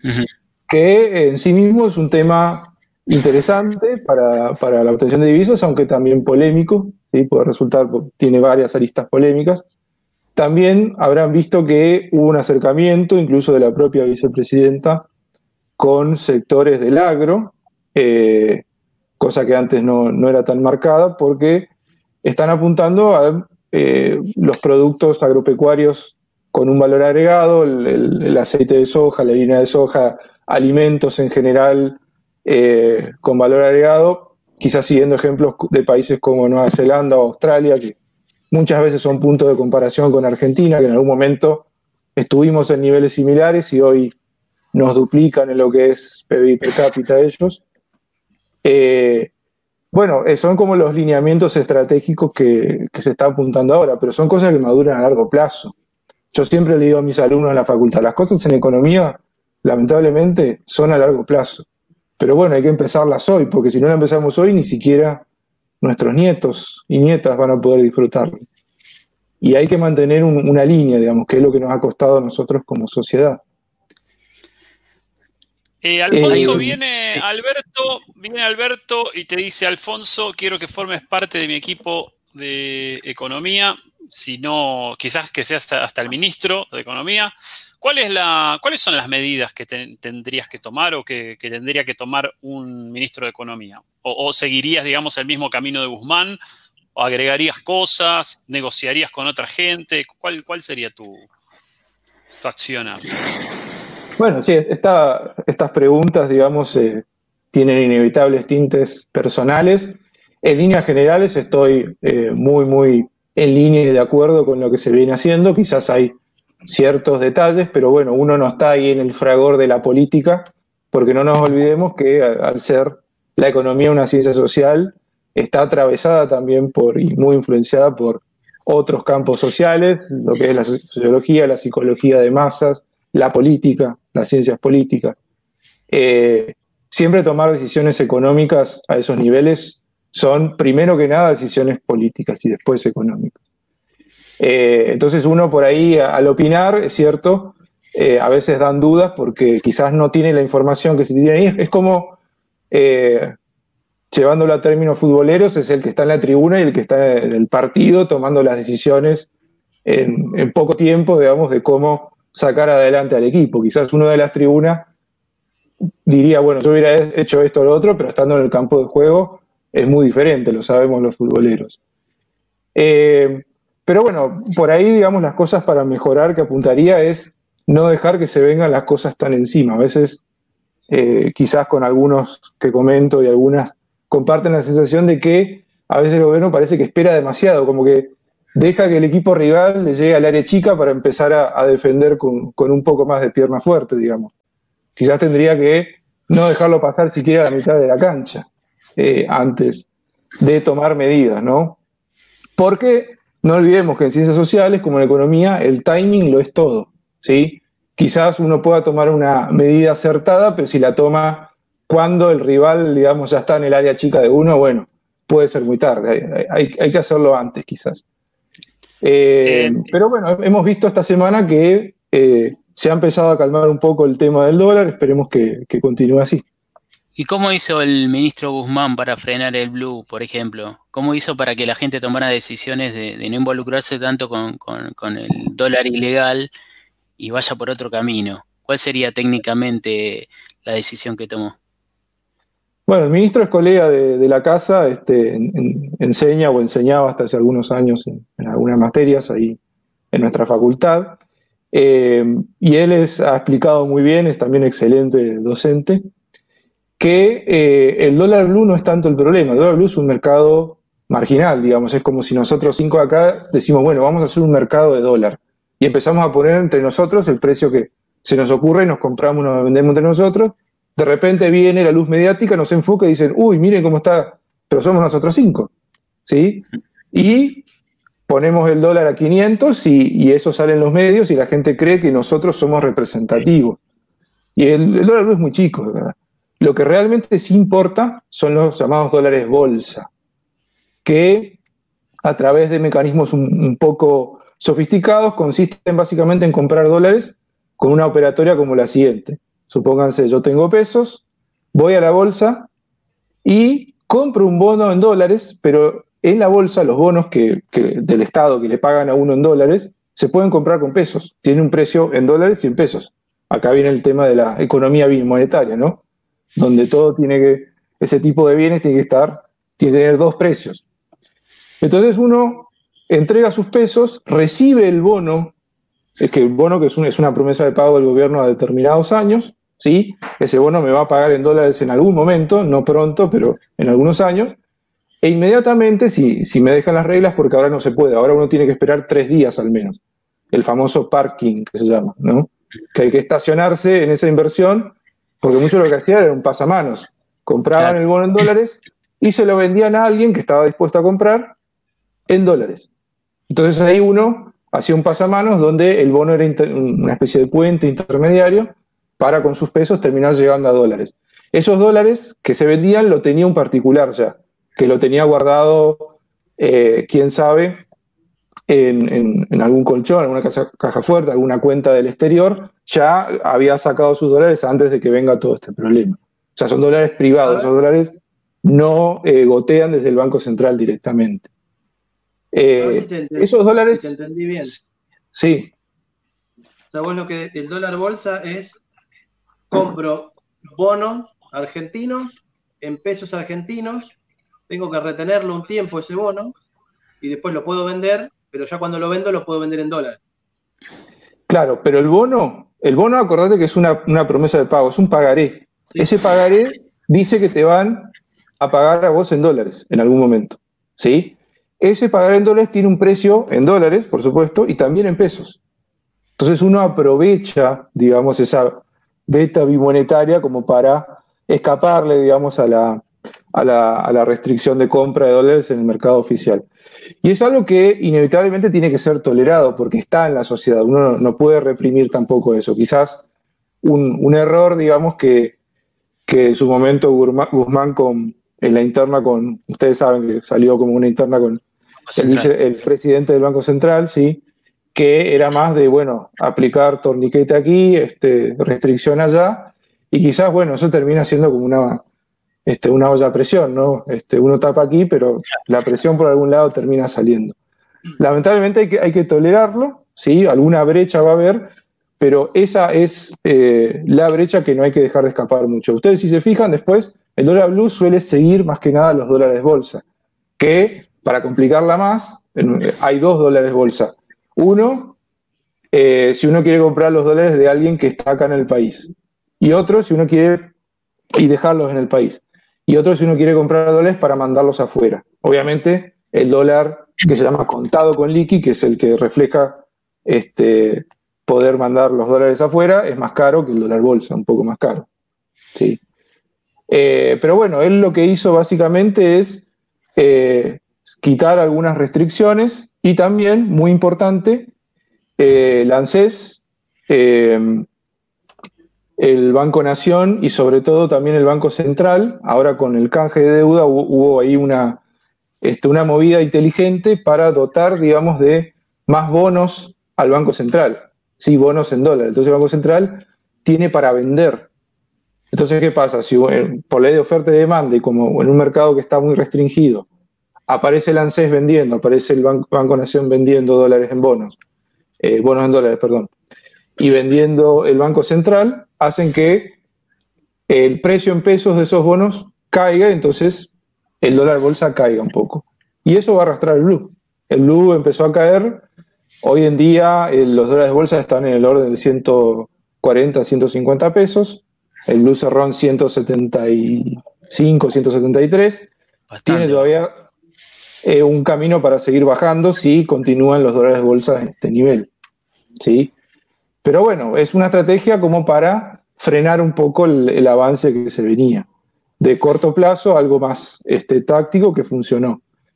En lo estratégico va a ser central eh, en el mediano plazo hacer que el campo liquide, lo cual es muy difícil porque sabemos que hay cuestiones políticas ahí metidos, este, prejuicios ideológicos. Bueno, lo que muestra que economía y política jamás pueden ir separados. Eh, Alfonso, nosotros somos todos categoría 76-77 y realmente por ahí la única vez en nuestras vidas que escuchamos que el país estaba medianamente bien económicamente fue durante el primer gobierno de Néstor, ¿no? Quizás eh, fue por ahí la primera vez que uno, no, que no se hablaba tanto de crisis, ¿no? Aunque los medios siempre van a hablar de crisis, pero bueno, quizás la realidad mostraba otra cosa. Eh, teniendo en cuenta la deuda que nos deja el gobierno anterior, ¿cuándo crees vos que vamos a poder volver a vivir un momento parecido? ¿Dentro de 50 años, 100?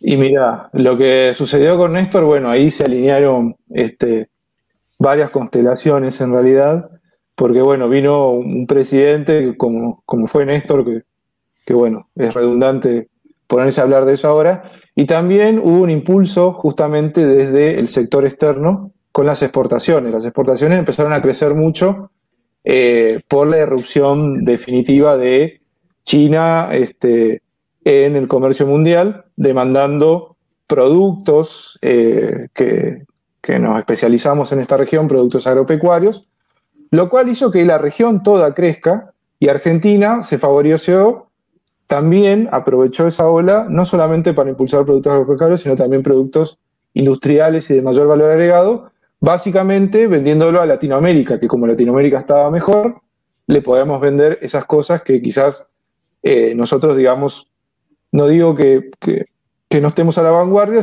pero tenemos ahí una brecha tecnológica. Entonces quizás nos cuesta vender más, por ejemplo, tractores último modelo o maquinaria agrícola, supongamos en Australia, que venderla este, a Chile, a Paraguay, este, a Bolivia, digamos. ¿sí? Eh, bueno, el tema es cuándo vamos a tener una combinación, un cóctel de, situación macroeconómica global como esa, impredecible, la verdad. Este, la economía o los economistas se presentan como chamanes capaces de predecirlo todo, pero les cuento aquí un secreto, la verdad, eh, al ser una ciencia social, bueno, eso lo vivimos acá en este país, es muy, muy complejo. Eh, la cuestión es tener, bueno, un, lineamiento estratégico para cuando te agarren las diferentes circunstancias que te van a agarrar inevitablemente, vos estés lo más firme posible. Alfonso, sí. disculpa, te interrumpí. Este, la pandemia también nos impactó, digamos, económicamente. ¿Tuvo algo que ver en este proceso a partir del recambio de gobierno y estrategia económica? ¿La pandemia hizo su trabajo también o no? Por supuesto, y eso lo, están sufriendo este, todos los países del mundo prácticamente. Fíjense las, las caídas espectaculares que en indicadores económicos de, Estados Unidos o países europeos o el país prácticamente que ustedes quieran, eh, números que no se veían desde la Gran Depresión y probablemente ni, siquiera allí fueron, fueron tan, este, tan marcados. Eh, y es una pena realmente porque es como que eh, tuvo que cambiar la agenda muy repentinamente, esta, esta agenda de desarrollo de largo plazo. y la realidad es que, bueno, uno no es injusto evaluar los resultados de una estrategia como esa en un ambiente tan diferente, en épocas que no son o no se acercan siquiera a, una época normal. Este, pero sabemos, bueno, cómo es eh, la mayoría del público, quizás tiene una visión más estrecha, se impacienta en un momento y a alguien hay que echarle la culpa, alguna cabeza tiene que rodar y este, eso es un poco una preocupación hoy en día. Yo creo que si funciona esto de la vacuna, fíjense, estamos más pendientes de un tema científico sanitario que de otra cosa y la economía puede retomar sus cauces de forma medianamente normal, eh, vamos a tener una, base interesante para empezar a consolidar un proceso como, como el que se vivió con Néstor Kirchner, ¿no? Bien. Alfonso, eh, una pregunta que le hice eh, la semana pasada al entrevistado, que bueno, nada que ver con tu campo, pero es coleccionista de VHS, pero le preguntaba a él cuál sería para él jugar en la selección, ¿no? Para una persona que colecciona. y te pregunto a vos, Alfonso, el economista, ¿qué sería para Alfonso jugar en la selección? Digo, teniendo en cuenta que ahora está haciendo un doctorado, eh, a, dónde quiere llegar el economista? Bueno, mira, este, yo soy como multifacético en el sentido que dentro de mi disciplina me interesan varias ramas. En algún momento lo que es la macroeconomía política, que sería como la rama eh, que se encarga, ¿no es cierto?, de tomar grandes decisiones a nivel Estado, me, interesaba mucho. Eh, de hecho, en alguna época estuve con, con un grupo que finalmente terminó virándose para el gobierno de Cambiemos y han, llegado a ser secretarios o subsecretarios del gobierno pasado. Eh, y bueno, como que desde ese momento me, desilusioné un poco, entonces eh, me adentré más en la rama de las empresas, o sea, la parte microeconómica, ¿no? Que creo que también ahí hay mucho para hacer porque eh, lo que son las pymes argentinas, piensen que se pueden tomar buenas decisiones a nivel macro, pero desde el nivel de las raíces se pueden hacer muchas cosas para que nuestras empresas, que, la verdad que eh, han sobrevivido a todo, así que eh, tienen como en su ADN ese empuje emprendedor como para sacar adelante el país. Y mi doctorado va por ese lado, más por sistemas de gestión económica a nivel empresa que, además de tener buenas consecuencias económicas, tienen buenas consecuencias humanas, de hacer que la gente realmente disfrute del trabajo. Sé que suena utópico, pero a eso apunta. Y claro, si la gente va contenta a trabajar, va a producir más. ¿sí? Más allá de la tecnología o la máquina que vos tengas, lo que hace que funcione la, esa tecnología es la felicidad de las personas. Eh, así que bueno, me encuentro hoy en, ese camino. Este, pero quién sabe, algún día, este, por supuesto que estoy más que dispuesto a, aportar desde donde sé, desde donde pueda para, para el desarrollo del país. Eh, cuando mirás hacia afuera, ¿sí? Eh, saliendo de la Argentina, digo, mirás hacia afuera, hacia los otros países, digo, Sudamérica y demás, ¿tenés algún referente en tu ámbito, en la economía, digo, de ahora o de, hace años, digo, de la historia? Pero ¿cuál sería tu, tu, referente, tu modelo a seguir, como economista o como político, digamos, como líder? Y es, es complicado porque no, no, hay un país que reúna todos los requisitos, ¿sí? Quizás sería mucho pedir, pero sería tomar cuestiones eh, que han sido ventajosas este, de varios casos. Por ejemplo, este, acá nomás cruzando el charco, uno realmente envidia quizás la estabilidad social e institucional de Uruguay, eh, que más allá de los presidentes que tuvieron, piensen que en los 90 Uruguay fue uno de los pocos países que resistió la ola neoliberal, que en ese momento era muy fuerte de privatizaciones. ¿Sí? Uruguay mantuvo en general sus empresas públicas, no vendió la, o mal vendió las joyas de la abuela. Eh, también eh, en algún momento Brasil era este, con su milagro económico que, que recortó la brecha eh, de atraso industrial que tenía respecto de nosotros y hoy en algunos aspectos nos ha sobrepasado, que eso fue posible también gracias a un mínimo consenso social, si bien es un consenso social que ha tenido varias aristas tóxicas, claramente por la enorme desigualdad, este, Brasil es uno de los países más desiguales del mundo, pero en algún momento su clase dominante, digamos su oligarquía, apuntó al desarrollo industrial, cosa que aquí nunca sucedió. Aquí siempre este, se sostuvo que, bueno, este país tiene el destino natural de ser un, gran, una gran granja, un gran campo de soja, y este, es mala palabra o herejía hablar de desarrollo industrial. En Brasil no. Y por eso, por ejemplo, en los años 60 venían ingenieros aeronáuticos a, a capacitarse en nuestras fábricas de aviones, y hoy en día Brasil tiene la empresa Embraer que en parte es privada y en parte es del Estado brasileño que se dedica a la fabricación de aviones, nada menos. Eh, bueno, después podrían tomarse también ejemplos de Australia, eh, en, el sentido, bueno, de no descartar, cuando uno dice desarrollo industrial, no implica descartar las ventajas naturales que tenemos en el, campo de, producción de bienes primarios y agropecuarios. Eh, bueno, también está el caso de Canadá.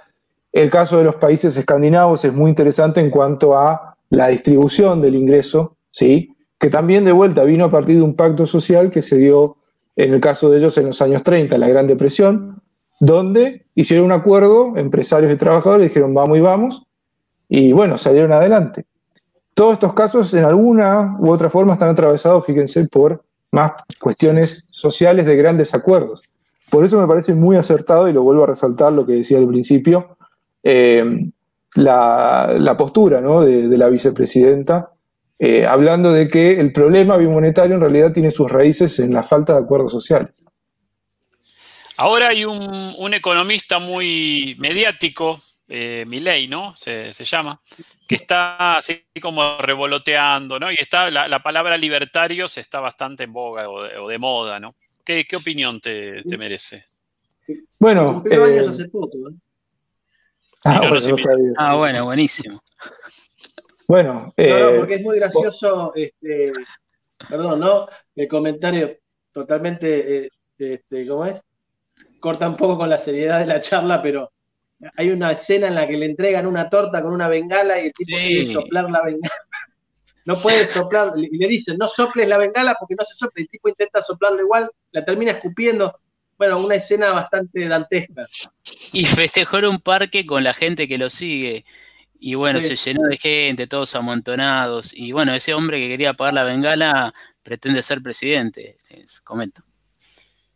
Sí, y es, un poco preocupante porque, eh, digamos, el tipo te entra justamente por eh, e-, esa imagen, esa capacidad histriónica que tiene de llamar la atención y entrar por el lado emocional, que a esta altura los neurólogos han descubierto que es la manera de entrar en la persona, ¿sí? Entonces ahí vos le vendés la idea y después la racionalizas. Eso es lo que hacen los medios de comunicación justamente.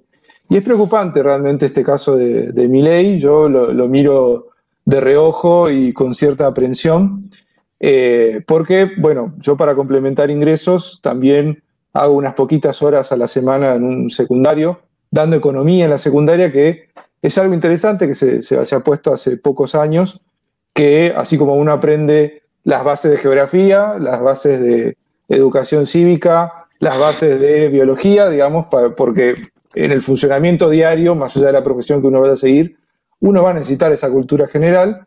Es bueno que hayan hecho esto con economía, porque la mayoría de la gente le huye a la economía porque no la entiende.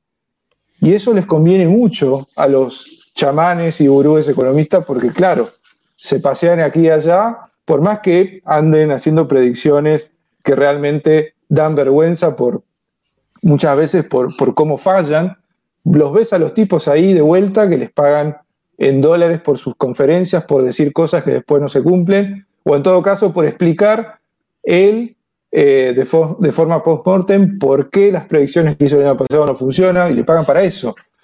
Eh, entonces, bueno, una manera es educando a la gente en la economía. Ahora, ¿qué me encuentro yo con mis pibes cuando voy? Muchos de ellos, no todos, ¿eh? que hablan de mi ley de forma graciosa y así uno empieza a ver que los chicos de 15 años empiezan a repetir estas ideas de los libertarios. Obviamente, a mí se me ponen todos estos pelos de punta, ¿no? Y este, eh, mi fuerte no está lamentablemente en el lado histriónico y de, hacer reír. Eh, tengo que hacerlos razonar, pero ese es el camino más largo y el que más cuesta, digamos. Porque ya lo tienen metido justamente por esto de la, de la torta, la bengala, el festejo, alegría, qué sé yo, los globos, ¿no? Este, que es la manera en que muchas veces a la gente común se le entra y se le coloniza la mente y después hay, mucho trabajo por deshacer. Pero para mi alegría, este, hay gente que de repente despierta. ¿sí? Cuando uno le cuenta este, realmente cuáles son las ideas detrás económicas detrás del cual político, uno lo, va llevando, no, no, impone pensamiento, pero sí da herramientas y apunta este, dónde está la trampa, digamos. Y más de uno de una se da cuenta eh, y eso realmente ya vale la pena todo el esfuerzo.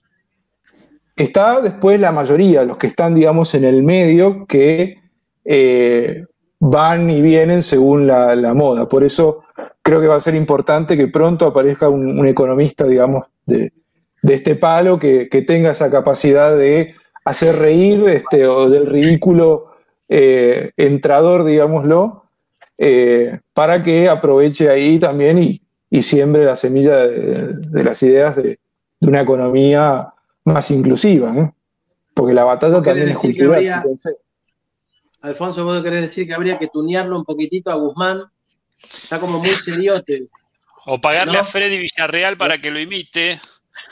Sí, bueno, alguien que le haga un contrapunto de chistes o algo, porque yo lo, veo muy seriote y aparte lo veo siempre como no imperturbable. el tipo está negociando la somos así los No, con el Fondo Monetario y el tipo está siempre tranquilísimo.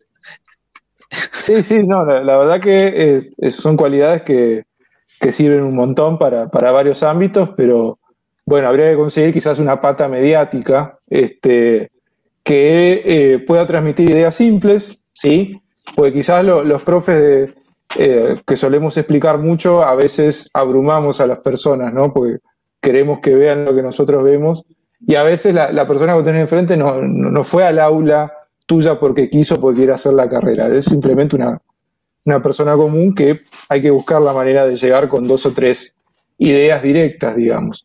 Y si es con risa, este, si es con buen humor, si es con un poco de ridículo en, el buen sentido, este, mejor. ¿sí? Eso es lo que nos falta, de este lado. Rodrigo Boneta se estaría anotando en la uva para ir a tus clases. Pero Kisilov creo que fue el más, de los últimos, creo que fue el más cercano a la gente, digamos, en su manera de explicar, digamos. Sí, sí, sí por una cuestión de edad, me imagino también, ¿no? Bueno, Guzmán también es joven, pero, pero Kisilov parecía mucho más descontracturado, bueno, y se lo ve mucho más descontracturado. Creo que era el que más. Sí, que lo guardaban. ¿Se acuerdan que al comienzo lo guardeaban porque no usaba corbata? Ese era el, primer, digamos, la primera premisa de los medios para, para, para poder criticarlo, era que no usaba corbata, que después nuestro presidente anterior no usó corbata nunca. Además de otras cosas. Es un buen caso y es un, es un gran valor el Kichilov realmente, este, es, esperanzador y cómo, cómo, demostró justamente esto que ustedes están diciendo en las últimas elecciones cuando este, unos meses antes la verdad que este, los grandes medios no se sentían tranquilos porque no daban este, ni dos pesos por él y, cómo lo sorprendió. Eh, pero bueno, sí, necesitamos más de eso, digamos, alguno este, mediático que se, dedique básicamente a pasearse por los medios y llamar la atención. Eh, y de paso, bueno, ir este, metiendo ideas centrales, digamos, de qué tipo de país queremos. Buenísimo. Bueno, Alfonso, eh, la verdad, impresionante, como acá decían en los mensajes, clarísimo, da gusto así tener a alguien que explique la economía, economía for dummies sería, ¿no? Como hacen los libros, para, tontos, para la gente que no está llegada a los tecnicismos y, demás, ¿no? Pero está buenísimo poder bajarla, ¿no? Para la, para la gente común, digamos. Eh, y bueno, se nota que vos sos profe, así que tenés como esa, esa facilidad. Así que nada, de mi parte, agradecerte muchísimo la, participación. No te, te dejamos seguir festejando Halloween eh, tranquilo, en familia. Eh, así que bueno, nada, te mandamos un, abrazo gigante. Gracias, Alfonso. Y tenías un eh. gatito que, andaba por ahí. ¿Cómo se llama tu gato? ¿Gata? ¿Qué era?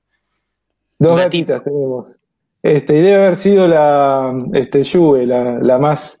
la, que le gusta salir en cámara siempre. Salen en clases. Con esta misma cámara doy mis clases y bueno, cada tanto se prende también ella. Vamos a, en todo caso, la más libertaria. Un, abrazo grande, Alfonso. un abrazo. gracias por la invitación. No, gracias a vos, por favor. Bueno, seguimos, muchachos. Eh, un fenómeno, Alfonso, un fenómeno. Qué bueno tener gente que hable fácil, ¿no? Cuando se habla de economía, pues eh, si no, a veces es complicado. Así que bueno, nada, ¿qué vamos a hacer con los dólares que nos da la radio a fin de mes? Entonces, no, hay que, los cambiamos a pesos al peso oficial. Y salimos a meterlos. o si no, compramos bonos, bonos argentinos. Bonos bolsa. Eh, bien. Eh, les aviso que va 0 a 0 eh, Lanús Boca. por el momento. Estábamos con. Eh, te comento, River jugaría el martes. ¿Por qué? ¿Qué pasó? no, mañana. Yo te doy noticias frescas. aparentemente jugaría el martes, no juega mañana. ¿Pero dónde juega? No se sabe no hay novedades. Jugaría el martes, no se sabe dónde. Es todo muy raro ¿Qué lo que está país? ¿Qué pasando. país, Billy? Muy raro. Eh, Un poco profesional, ¿eh? Perfecto. Una noticia, una noticia siguiendo con ¿Qué querés que este con, con esta maratón de noticias. eh, una noticia que, que sorprendió hoy eh, fue lo de este viaje secreto que calificaron algunos medios a Rusia de Carla Bisotti, ¿no? De mm, la segunda del, Fue a buscar de- las de- dosis. de salud. Fue a buscar las dosis. ¿A qué fue Rusia en este viaje secreto? Aparentemente habría un plan, así lo, lo, lo- lo medios. titularon los medios. Hay como un Sí. plan secreto para vacunar a la población de la provincia de Buenos Aires en 15 días. ¿Escucharon esto? Ya lo están vacunando hace rato. Sí, vienen 2015. vacunando. Sí, tal cual.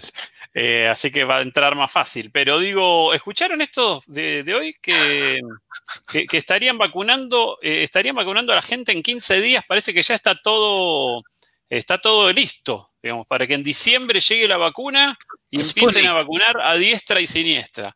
A que se le cruza. O sea que a mí lo que me llama la atención, la verdad que el plan muy secreto no era entonces. Ya sabemos No. que en 15 días van a empezar a vacunar, no me cierra un poco la noticia. No, no que en 15 días, sino No, que en 15, en días 15 días, vacunarían 20 a, to- a millones. 6 millones, no, 6, 6, ¿no? Creo, Ah, dijeron, bueno, los ser. primeros, claro, claro. Claro, Grupo de Ah, y- riesgo. Grupos de riesgo, eh, personal de salud, personal policial y docentes. Para que los docentes se terminen con esta excusita, dice, de que se van a contagiar. Le toca a Billy. Sí, Este, te va a estos tocar. Ya estamos preparando la cola. Eh, se, viene- se vienen. La se vacuna de Putin. La vacuna de Putin. Nunca, nunca mejor colocada la, la vacuna de Putin. Eh, se vienen nuevas aperturas escolares, ¿sí? Eh, Esta semana empezaron, la semana que viene tenemos una entrevista exclusiva con un profesor que está participando esta semana en una de las burbujas y nos va a contar absolutamente todo de cómo Tremendo. fue la vuelta a clases. Cómo fue la Aviso que Lomas de Zamora ya eh, su semáforo está en nivel medio, por lo que es actividades recreativas y la vuelta de los séptimos y. Bien. el último ¿A partir de cuándo? Aproximadamente va a ser el 15 de noviembre, no antes, porque eh, tienen que preparar todo. Bien, esta semana entonces eh, arrancarían, sí, como siempre, eh, condicional, arrancarían sala de 5, primer grado y primer año de las escuelas secundarias. Bueno, para primer año y primer grado serían solo actividades recreativas al aire libre, eh, de momento. eh, así que bueno, la escuela que no tenga espacio al aire libre, les niñes no, no podrán hacer la actividad. Y volvería, bueno, ya lo dijimos, sala de 5 también, otra de las locuras del gobierno de la ciudad de Buenos Aires. Eh, así que Me eh, toca, próxima me semana toca. te Me toca, toca sala de 5. bien, te toca sala. pero no, no, no. Decidimos no, no, no enviarlos porque la verdad que niños de séptimo grado, de, bueno, quinto año, de alguna forma le puedes hacer entender, bueno, chicos, no se junten, sepárense, la situación es de este modo. Pero a niños de 5, ¿cómo le decís que tienen que estar a un metro y medio, dos metros de distancia? No pueden llevar juguetes, no pueden, eh, no va a haber juguetes en la sala, o sea, no va a haber nada, va a estar vacía. Solo alcohol en gel. Claro, solo alcohol en gel, tal cual. Para y poder jugar a hacer, eh, modelar con alcohol en gel. y algo así. Porque no entiendo cuál va a ser la actividad, ¿no? ¿Qué van a poner una pantalla gigante? Este, medio complejo para, para los niños, ¿no? De esa edad, hacerle entender que no se pueden tirar uno encima de otro, tocarse, eh, moquearse, eh, hacerse un tacle, ¿viste? A esa edad es así el juego, es físico. Lo que pasa es que hay Em, muchos padres que en la semana se juntan, se aunan en, lo- en los parques y piensan que la escuela va a ser igual. No entienden que la escuela no va a ser igual. En la semana mi hermana recibió eh, de una familia del jardín, eh, eh, tengo una sobrina en sala de 5 y una en eh, segundo grado, y recibió por la de sala de 5 una invitación a un cumpleaños en la plaza. O sea, un cumpleaños en la plaza, ¿qué quiere decir? Niños, 20 niños en una plaza y los padres, ¿no? Ahí, eh, y, y te ponen, no, pero vamos a respetar el distanciamiento social. ¿Esto es posible? ¿Lo ven como algo viable? Lo he visto, lo he visto. He visto en varios parques los festejos y... ¿Es no, la verdad que inconsciente? no. ¿Inconsciente? Pregunto, ¿es es la inconsciente? es la responsabilidad de cada uno, pero es, eh, es extraño porque no se toma los recaudos, obviamente. No veo a la gente poniéndose gel, no veo a la gente tomando distancia, pasan con la torta así y todos van agarrando su trozo. Eh, está bien, cada uno lleva su equipo de mate, eso si no veo compartir el, el, el mate, eso no lo veo compartir. Pero los niños juegan libremente, se, suben, hacen montañas de niños, eh, comparten el vaso. Es muy difícil dominar eh, a, los niños, digamos, en, un parque y decirle, no, no te subas, no toques, no, no, y se convidan cosas.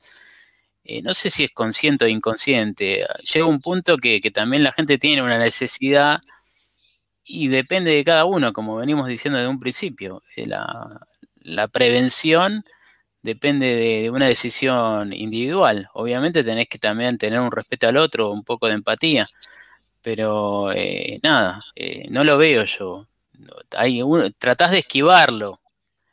Eh, hemos recibido invitaciones también y, no, no hemos ido, no, no, no, somos partícipes porque pensamos en, en, que queremos, no sé, hacer, no sé, ver a mis viejos. Entonces nosotros dejamos una ventana, ponele de tres semanas, en la cual no tengo contacto con nadie y puedo ir a, a visitarlos un rato, media hora, a verlos en algún un lugar abierto para, para respetarlos también un poco. No sé cómo se manejarán ellos.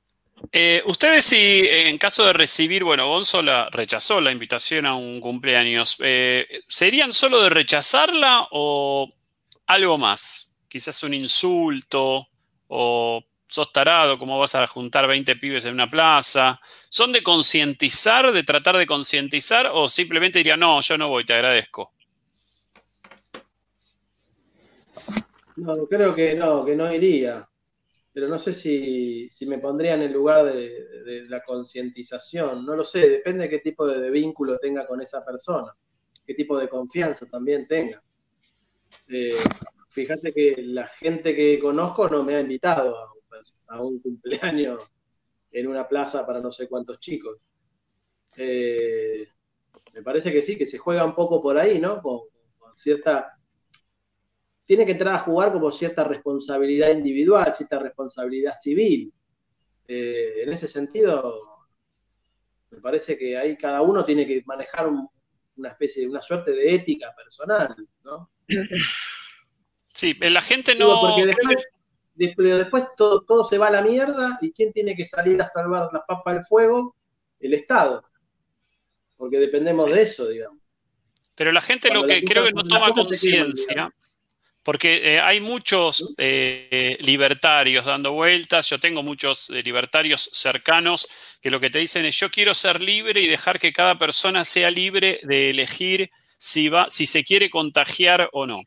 Lo que pasa es que es una situación en la que si vos te contagias, no es que te perjudicas vos solo, sino que perjudicas a un montón de, no solo gente a la que contagias, sino que quizás tengas que usar un respirador que podría usar una persona que, de, de, salud o de seguridad que tuvo que ir obligada, digamos, a cumplir su función. Entonces, esto es lo que por ahí el libertario no entiende, ¿no? Que más allá de su libertad individual, no es que firma un papel, porque uno eh, es lo que dice, ¿no? Lo más fácil es decir, bueno, firma un papel acá donde diga que si te contagias, vos haces lo que se te cante el orto, pero si te llegas a contagiar, firma acá donde dice que si hay un respirador disponible no te lo van a dar a vos, se lo van a, lo van a usar para meterle aire a las gomas de la bicicleta. Entonces, eh, digo, si, si, se hiciera eso, creo que habría menos libertarios todavía, ¿no? Si cada uno tuviera como que asumir esa responsabilidad. Total, como todos saben que se contagian, los van a atender igual en el hospital público. Entonces, creo que es lo mismo. Eh, no sé, Diego López, ¿cuál es tu opinión? Habría que cortar la atención médica para todos y listo. Igualitario para todos. ¿Qué les parece? Saben que eh, eh, se está poniendo fea la situación. Bueno, en Europa saben ya que se está, se amenaza con, cerrar ya. El Reino Unido ya confirmó que vuelven a la, la cuarentena. La cuarentena el, Reino Unido eh, ya confirmó que hasta el 5 de diciembre cuarentena estricta. Todos adentro de casa hasta el 5 de diciembre, ¿no? O sea, lo que parecía, lo que en algunos medios decían Europa, ¿cómo hizo Europa? Para, mirá, tienen menos muertos que, bueno, ahora van a encerrarse nuevamente. París también cierra por 15 días, donde se respiraba libertad. Sí, ¿recuerdan? En eh, Ujú. Madrid eh, fue la Corte Suprema la que prohibió la, prohibió la, por- la prohibición, justamente. Eh, presentaron un recurso, claro, presentaron un recurso para que no se consiguiera la, la cuarentena estricta. Pero bueno, eh, esas son eh, las noticias que tenemos al día de hoy. Eh, eh, Pablito, ¿vos tenés eh, cierre musical preparado para hoy? Sí, sí, señor, sí, señor. Me gustaría igualmente. Eh, una cosa que... Sí. sí Me gustaría escucho, que, que hablemos un poco de, de alguna serie, cine, alguna recomendación ahí. No sé qué ver Yo esta quería- noche. Quería tirar la noticia antes, la de que la RAE, a partir de lo que estuvo hablando a lo grande hace dos programas atrás, la RAE finalmente, finalmente ha considerado el pronombre elle, ¿sí? Para Perfecto. en vez de ellos o ellas, eh, dijo que lo va a estudiar. Pero Perfecto. que puede ser, ¿eh? Dijo, dijo así, se reunieron y dijeron, eh, no sé, ¿eh? No Tal sé. vez, que te dice a fin de año, metemos un batacazo con ella. Así que metemos un eche. No, no metemos el aborto, pero metemos un eche seguro. Un elle. Si tenemos un elle, creo que elle mata aborto. Ojo. Seguro. Eh,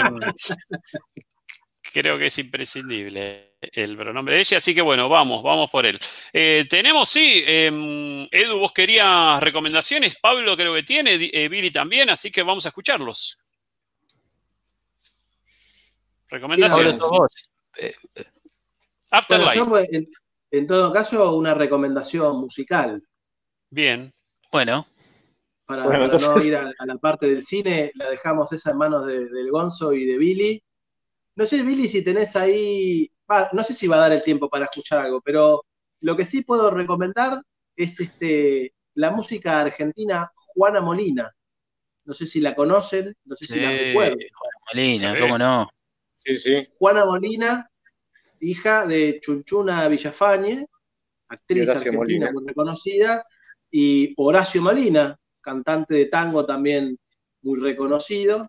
Juana Molina, que es una artista multifacética. No sé si ustedes recuerdan en nuestros años mozos eh, el programa Juana y sus hermanas. Sí, buenísimo. Me Sí, acuerdo sí, en Juana Molina se disfrazaba, de hacía como de diferentes personajes. Este, era increíble. absolutamente hilarante el programa, un, un delirio total, casi como, casi como abriendo las puertas de lo que después, de, de lo que después fue, ¿no? De la cabeza, cha cha cha, ¿no? Como ese humor un poco más Absurdo. absurdo, ¿no?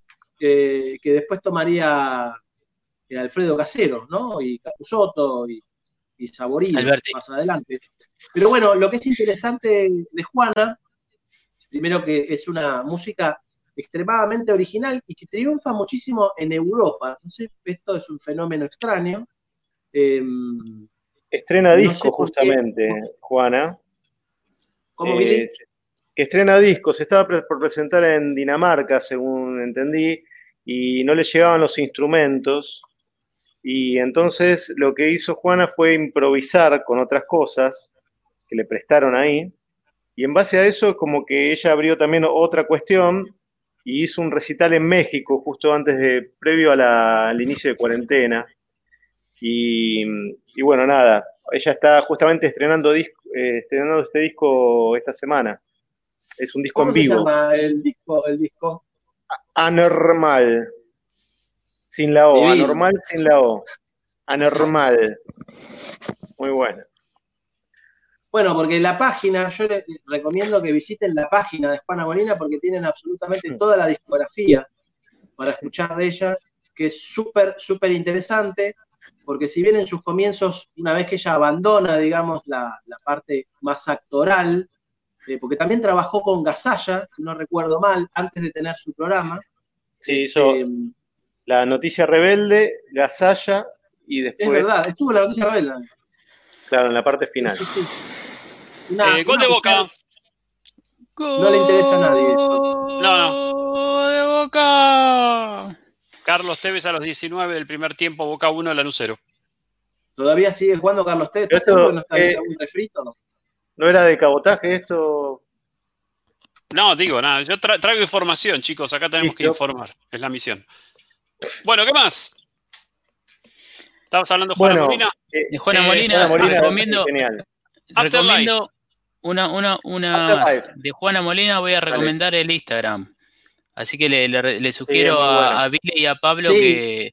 Muy bien, ¿no? porque, está muy la ¿eh? interrumpió Diego con esta pelotudez del gol de TV, pero la página de Juana Molina da cuenta, digo la página, el Instagram da cuenta porque tiene ahí unos trabajos de fotografía que son alucinantes. Así que aparte de la música también, este, porque digo, tiene esta característica de ser absolutamente polifacética, ¿no? Parece que en cosa que se mete, digo, arte en el que se mete encuentra su propio vocabulario todo el tiempo, su propio lenguaje, es como muy... Bueno, es que ahí está Pablo, ella, por ejemplo, en las entrevistas, cuando, cuando le están, hablando con ella, dice que, por ejemplo, si ella fuera maestra o directora de escuela, decía, o qué sé yo, trataría de que existan una idea original en cada pibe nada más. O sea, como que tratar de que, bueno, em, creo que la describe más a ella eso, ese comentario que que, más que nada, ¿no? Eso. Eh, justamente el tema de la, originalidad, pues realmente sí, lo que se puede decir del trabajo de ella es que es original, realmente, ¿no? Muy original, muy original, y comenzó, digamos, en sus comienzos con el primer disco que no sé por qué motivo, quizás una cuestión contractual, no está en la página de ella, porque el primer disco se llama Rara, y es un disco, podríamos decir, un poco más convencional, pero después ella empieza a abandonar esa estética por una estética muchísimo más minimalista, ¿sí? Em, minimalista en el sentido de, como de, empezar a cortar muchísimo los, los, este, materiales musicales, ¿no? Esto de, empezar a trabajar sobre, más sobre loops, ¿sí? Utilizar muchísimo la electrónica. Ella empieza eh, sobre estos discos trabajando sola, ella solita con la guitarra, una lupera, un teclado grabando bases arriba de bases, todas muy cortitas, porque un poco el minimalismo en la música consiste en esto, ¿no? en construir estructuras grandes con estructuras muy pequeñas. ¿sí? Em, bueno, así que eh, tienen ahí el, material para, en la página de ella para, para escuchar, que es realmente muy original y muy, muy interesante. Pero hay que prepararse porque es una estética realmente que está muy fuera de lo que estamos acostumbrados a escuchar así de reflejo por la radio, por Spotify, por lo que puede recomendar Spotify o YouTube. Entonces realmente es como que hay que prepararse eh, auditivamente, ¿no? A, una estética nueva. Empaparse con una estética nueva, que es mi objetivo en este programa. Para eso estoy acá. Bueno, Juana ahí describía que, que ella con esa parafernaria, que uno la veía que era como que estaba controlando un montón de cosas a la vez, el padre Horacio le decía que parecía una secretaria estaba teniendo, porque estaba reconcentrada haciendo cosas y dice como que sí, que decía como que le llevaba una energía muy grande eh, todo ese control y que dice que en los últimos tiempos es como que trató de, relajar un poco eso y trató de formar una banda, por eso ahora tienen músicos asociados. Exacto. En el, ahora se presentan trabajos. Exactamente.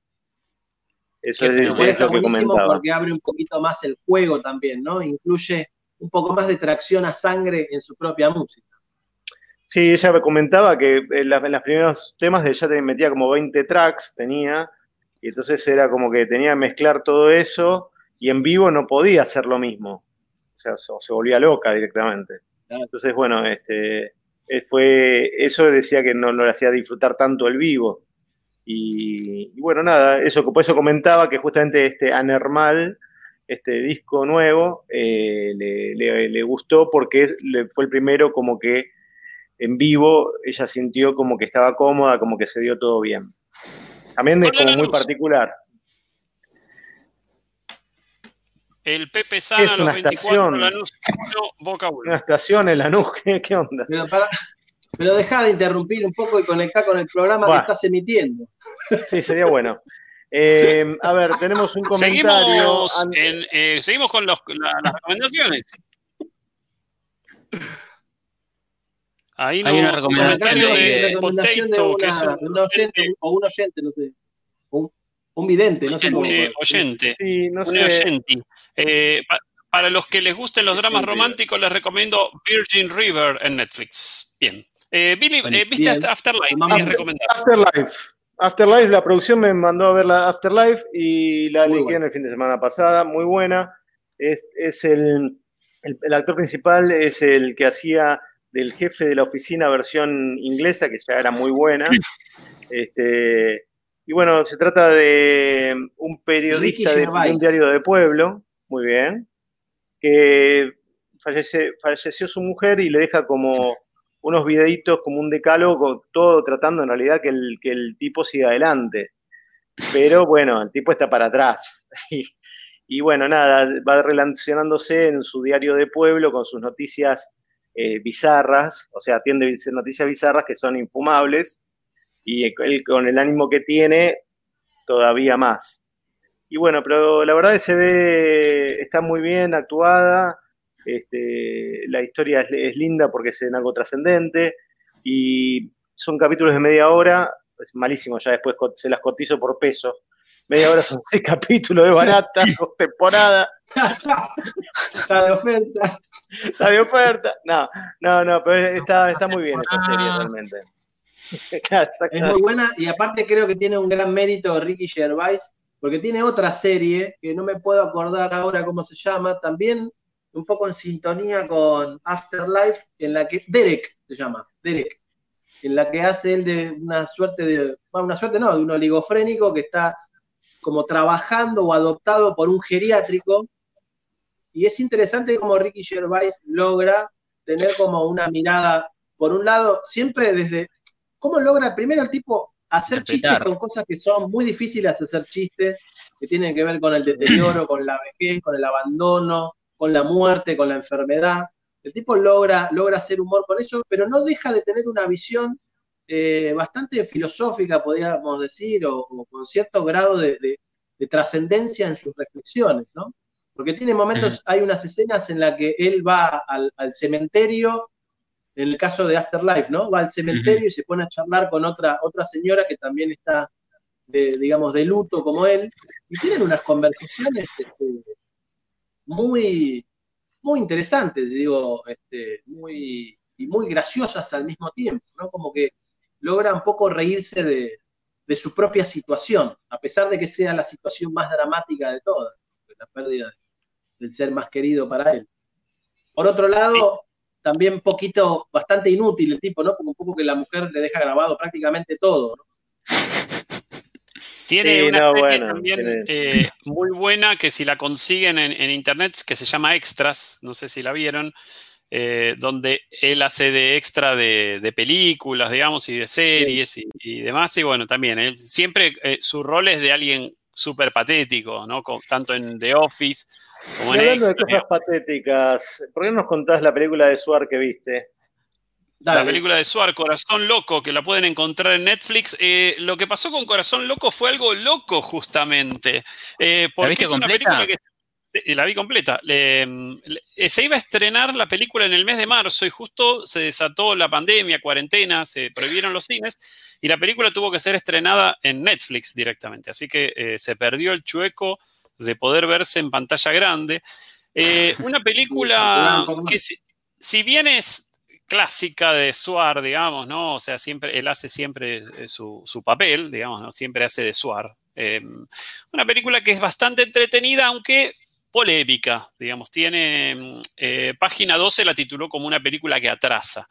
Y la verdad que sí, un poco si uno se pone a analizarla desde eh, esta nueva corriente, digamos, de, feminismo y machismo, la, la película cuenta la historia de un tipo que tiene dos familias, una en Mar del Plata y una en, Capital Federal. Entonces, de jueves a domingo vive con una familia y de lunes a miércoles vive con la otra, con la excusa, como es médico y trabaja en, dos clínicas, una en Mar del Plata y una en Ciudad de Buenos Aires, con la excusa de que por trabajo viaja. Entonces, durante nueve años, el tipo tiene esa doble vida. Y el, el argumento que él da es que está enamorado de las dos, ¿no? Y la verdad que el, rol que, le, que, que muestran de las mujeres, que ya les digo quiénes son las actrices. Eh, una es eh, Soledad Villamil y la otra es Gabriela Toscano. Eh, mm. La verdad que el, papel que ocupan ellas es, digamos, bastante triste, ¿no? Porque son mujeres que se las muestra como súper enamoradas casi de principio a fin, digamos, de la película.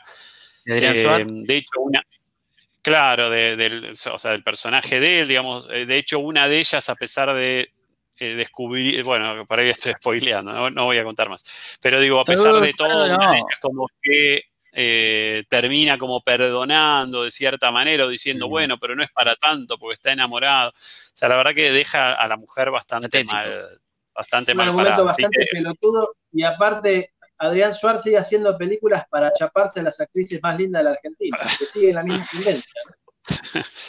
Em, una película que es, a ver, es entretenida para un sábado a la noche, mirarla eh, mientras comes una pizza, para, o sea, es nada, tiene los típicos chistes que pueden ser graciosos en el momento, pero la verdad que no. Ya la hizo esta, esta película, me contás, yo creo que con, Alberto Olmedo. Es que es una película de Sofovich, sí, tal cual, es una película que podía haber sido de Sofovich del año 84-85 con Olmedo en vez de Adrián Suárez, digamos, Olmedo y Susana Traverso y Beatriz Salomón, una en cada, en cada familia, tranquilamente. Tres, cuatro familias. No, es que, no es que no es, que, no es que lo quiera reivindicar Adrián Suárez, porque por el general lo que, lo que hace no, no, me, no me despierta mucho interés. Em, pero bueno, por lo menos toca el tópico del poliamor. Sí, tal cual. Bueno, él eh, durante toda la película, cuando se encuentra con gente a la que le cuenta esto y la gente le dice, no, pero ¿cómo vas a hacer eso? Estás loco. Que uno de los que trabaja es, Sabag, que es eh, un, capo, que es eh, no, Sabag se llama Alan Sabag, que el que hace El Rey del Once, que realmente para mí mm. se come la película él pero eh, cada vez que uno le dice, no, pero ¿cómo vas a hacer esto? Él dice, bueno, pero hay otros países donde el hombre puede tener muchas mujeres, ¿no? O sea, ah, bueno. un jeque, un jeque árabe. claro, tal cual. Claro, pero reivindica sociedades donde, donde el, que, el que puede tener más amores es el hombre y no la mujer. Tal cual, sí, sí. O sea, en ese Entre sentido, otras... de última la está pifiando entre otros pesares ¿no? que, sufren, la, sufren, las mujeres. Ahí Pablo reivindica a Suárez, claro, el grafo es clarito. El, el Pero no, uh, ah, no, no es rico porque va sacando estas cosas. El nivel de tergiversación es tremendo, porque justamente dije exactamente lo contrario. Pero es para que, la, gente. Está bien, no, pero está bien, Billy, vos dale con todo, dale con todo. La gente lee el graf, no escucha lo que vos decís. líneas blancas, dice, white lines. White lines. Este, una, una más tengo para, para niñes. Dale. Eh, la de La Peor Bruja que está en Netflix, muy buena. Muy buena, ¿eh? La, estoy tocando de oído igual. Después les hago una reseña, pero es sobre una academia de, brujas, donde van todos, son todas niñas las que actúan. Y la, la, sigue Luli y está viendo, no sé, la segunda temporada. Yo toco de oído, me, me tomo unos mates y está muy, muy piola. Es eh, muy buena la actriz, la protagonista que hace, se llama Mildred, que asiste a esta escuela de magia. Eh, es una serie inglesa muy piola para los niños, justo en Noche de Bruja, Halloween. Eh, por eso lo traía a colación. Así que para los que tienen hijes, se las recomiendo. Muy bien. Mejor ver esta película que ir a la plaza a festejar cumpleaños sin respetar el distanciamiento social. Exactamente. Sin duda, es más sano. Eh, ¿Se viene el cierre musical entonces? Dale. Se viene el cierre musical. ¿Qué, nos trajiste? Hoy voy a tocar como que hay, hay una frase que anda dando vueltas, ¿no? Desde hace muchos años en Argentina con esto de que Argentina nos vamos a nos vamos hacia Venezuela, ¿no? Que nos, cada vez nos parecemos más a Venezuela. Por eso, como cada vez nos parecemos más a Venezuela, igual no yo estuve pensando en esto también. ¿Qué tiene de malo, no? Estaría nada mal la idea, porque a mí, sinceramente, la costa argentina me cago de frío. No nos vendría nada mal tener un par de playas un poquito más tropicales y, el mar un poquitito más, este, como esto. Esos colores, turquesas. y, un, poquitito más de palmeras y, un mar turquesa y más cálido, porque la verdad que cada vez que te quieres meter en la Bristol te quedan los huevos como dos pasas de este, y, lo otro que no estaría, no estaría mal también es tener, bueno, un, capital de, petróleo, ¿no? No vaca muerta, que es, la verdad que es vaca muerta, ya el nombre te dice todo, sino una cantidad de pozos petrolíferos que nos pondría en otro, en otro, estadio.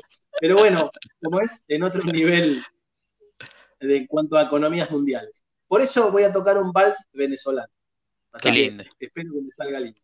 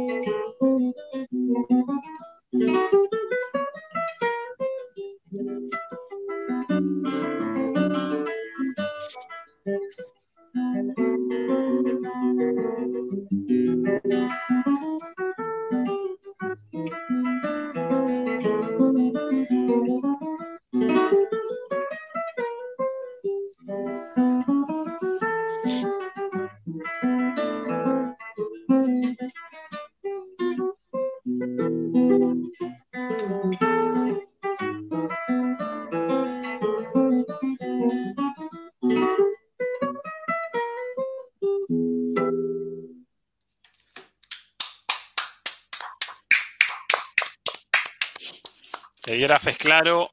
Esta es la música de Argenzuela próximamente. en las mejores salas. Eh, nos, vamos, nos vamos despidiendo. Entonces, hasta el próximo sábado. Este fue el capítulo número 4 de A lo Grande. ¿Qué dice ahí? Yo soy más linda que ella. Pablo. Pero que ellas, Mm, ¿quiénes Seguimos son? con eso. ¿Ellas quién será? Les Venezueles. Les venezueles. Eh, bueno, gente, Igual nos despedimos. las mujeres venezolanas. ¿eh? Mucha Ah, audiencia esta noche, ¿eh? Eh, Acá Mucha me están audiencia. avisando, Diope. Sí, sí, Mucha sí, sí, audiencia que nos quieren ver en 15. vivo. Nos quieren ver en vivo. 15 personas en vivo hubo, ¿eh? Qui- 15 Excel- personas en un momento en vivo. Récord, sí. récord total. Récord. Y eso que Bien, en bien. vivo. Que No quiero saber cuando quede Uh, colgado el programa cuánta gente, cuánta gente va a haber. Bueno, eh, nos vamos despidiendo. Entonces, eh, gente, será hasta Gracias a todos, eh, los oyentes. Este fue el capítulo número 4 de A lo Grande. Buena semana para todos. Nos vemos. Adiós. Adiós, amigos. Happy Halloween.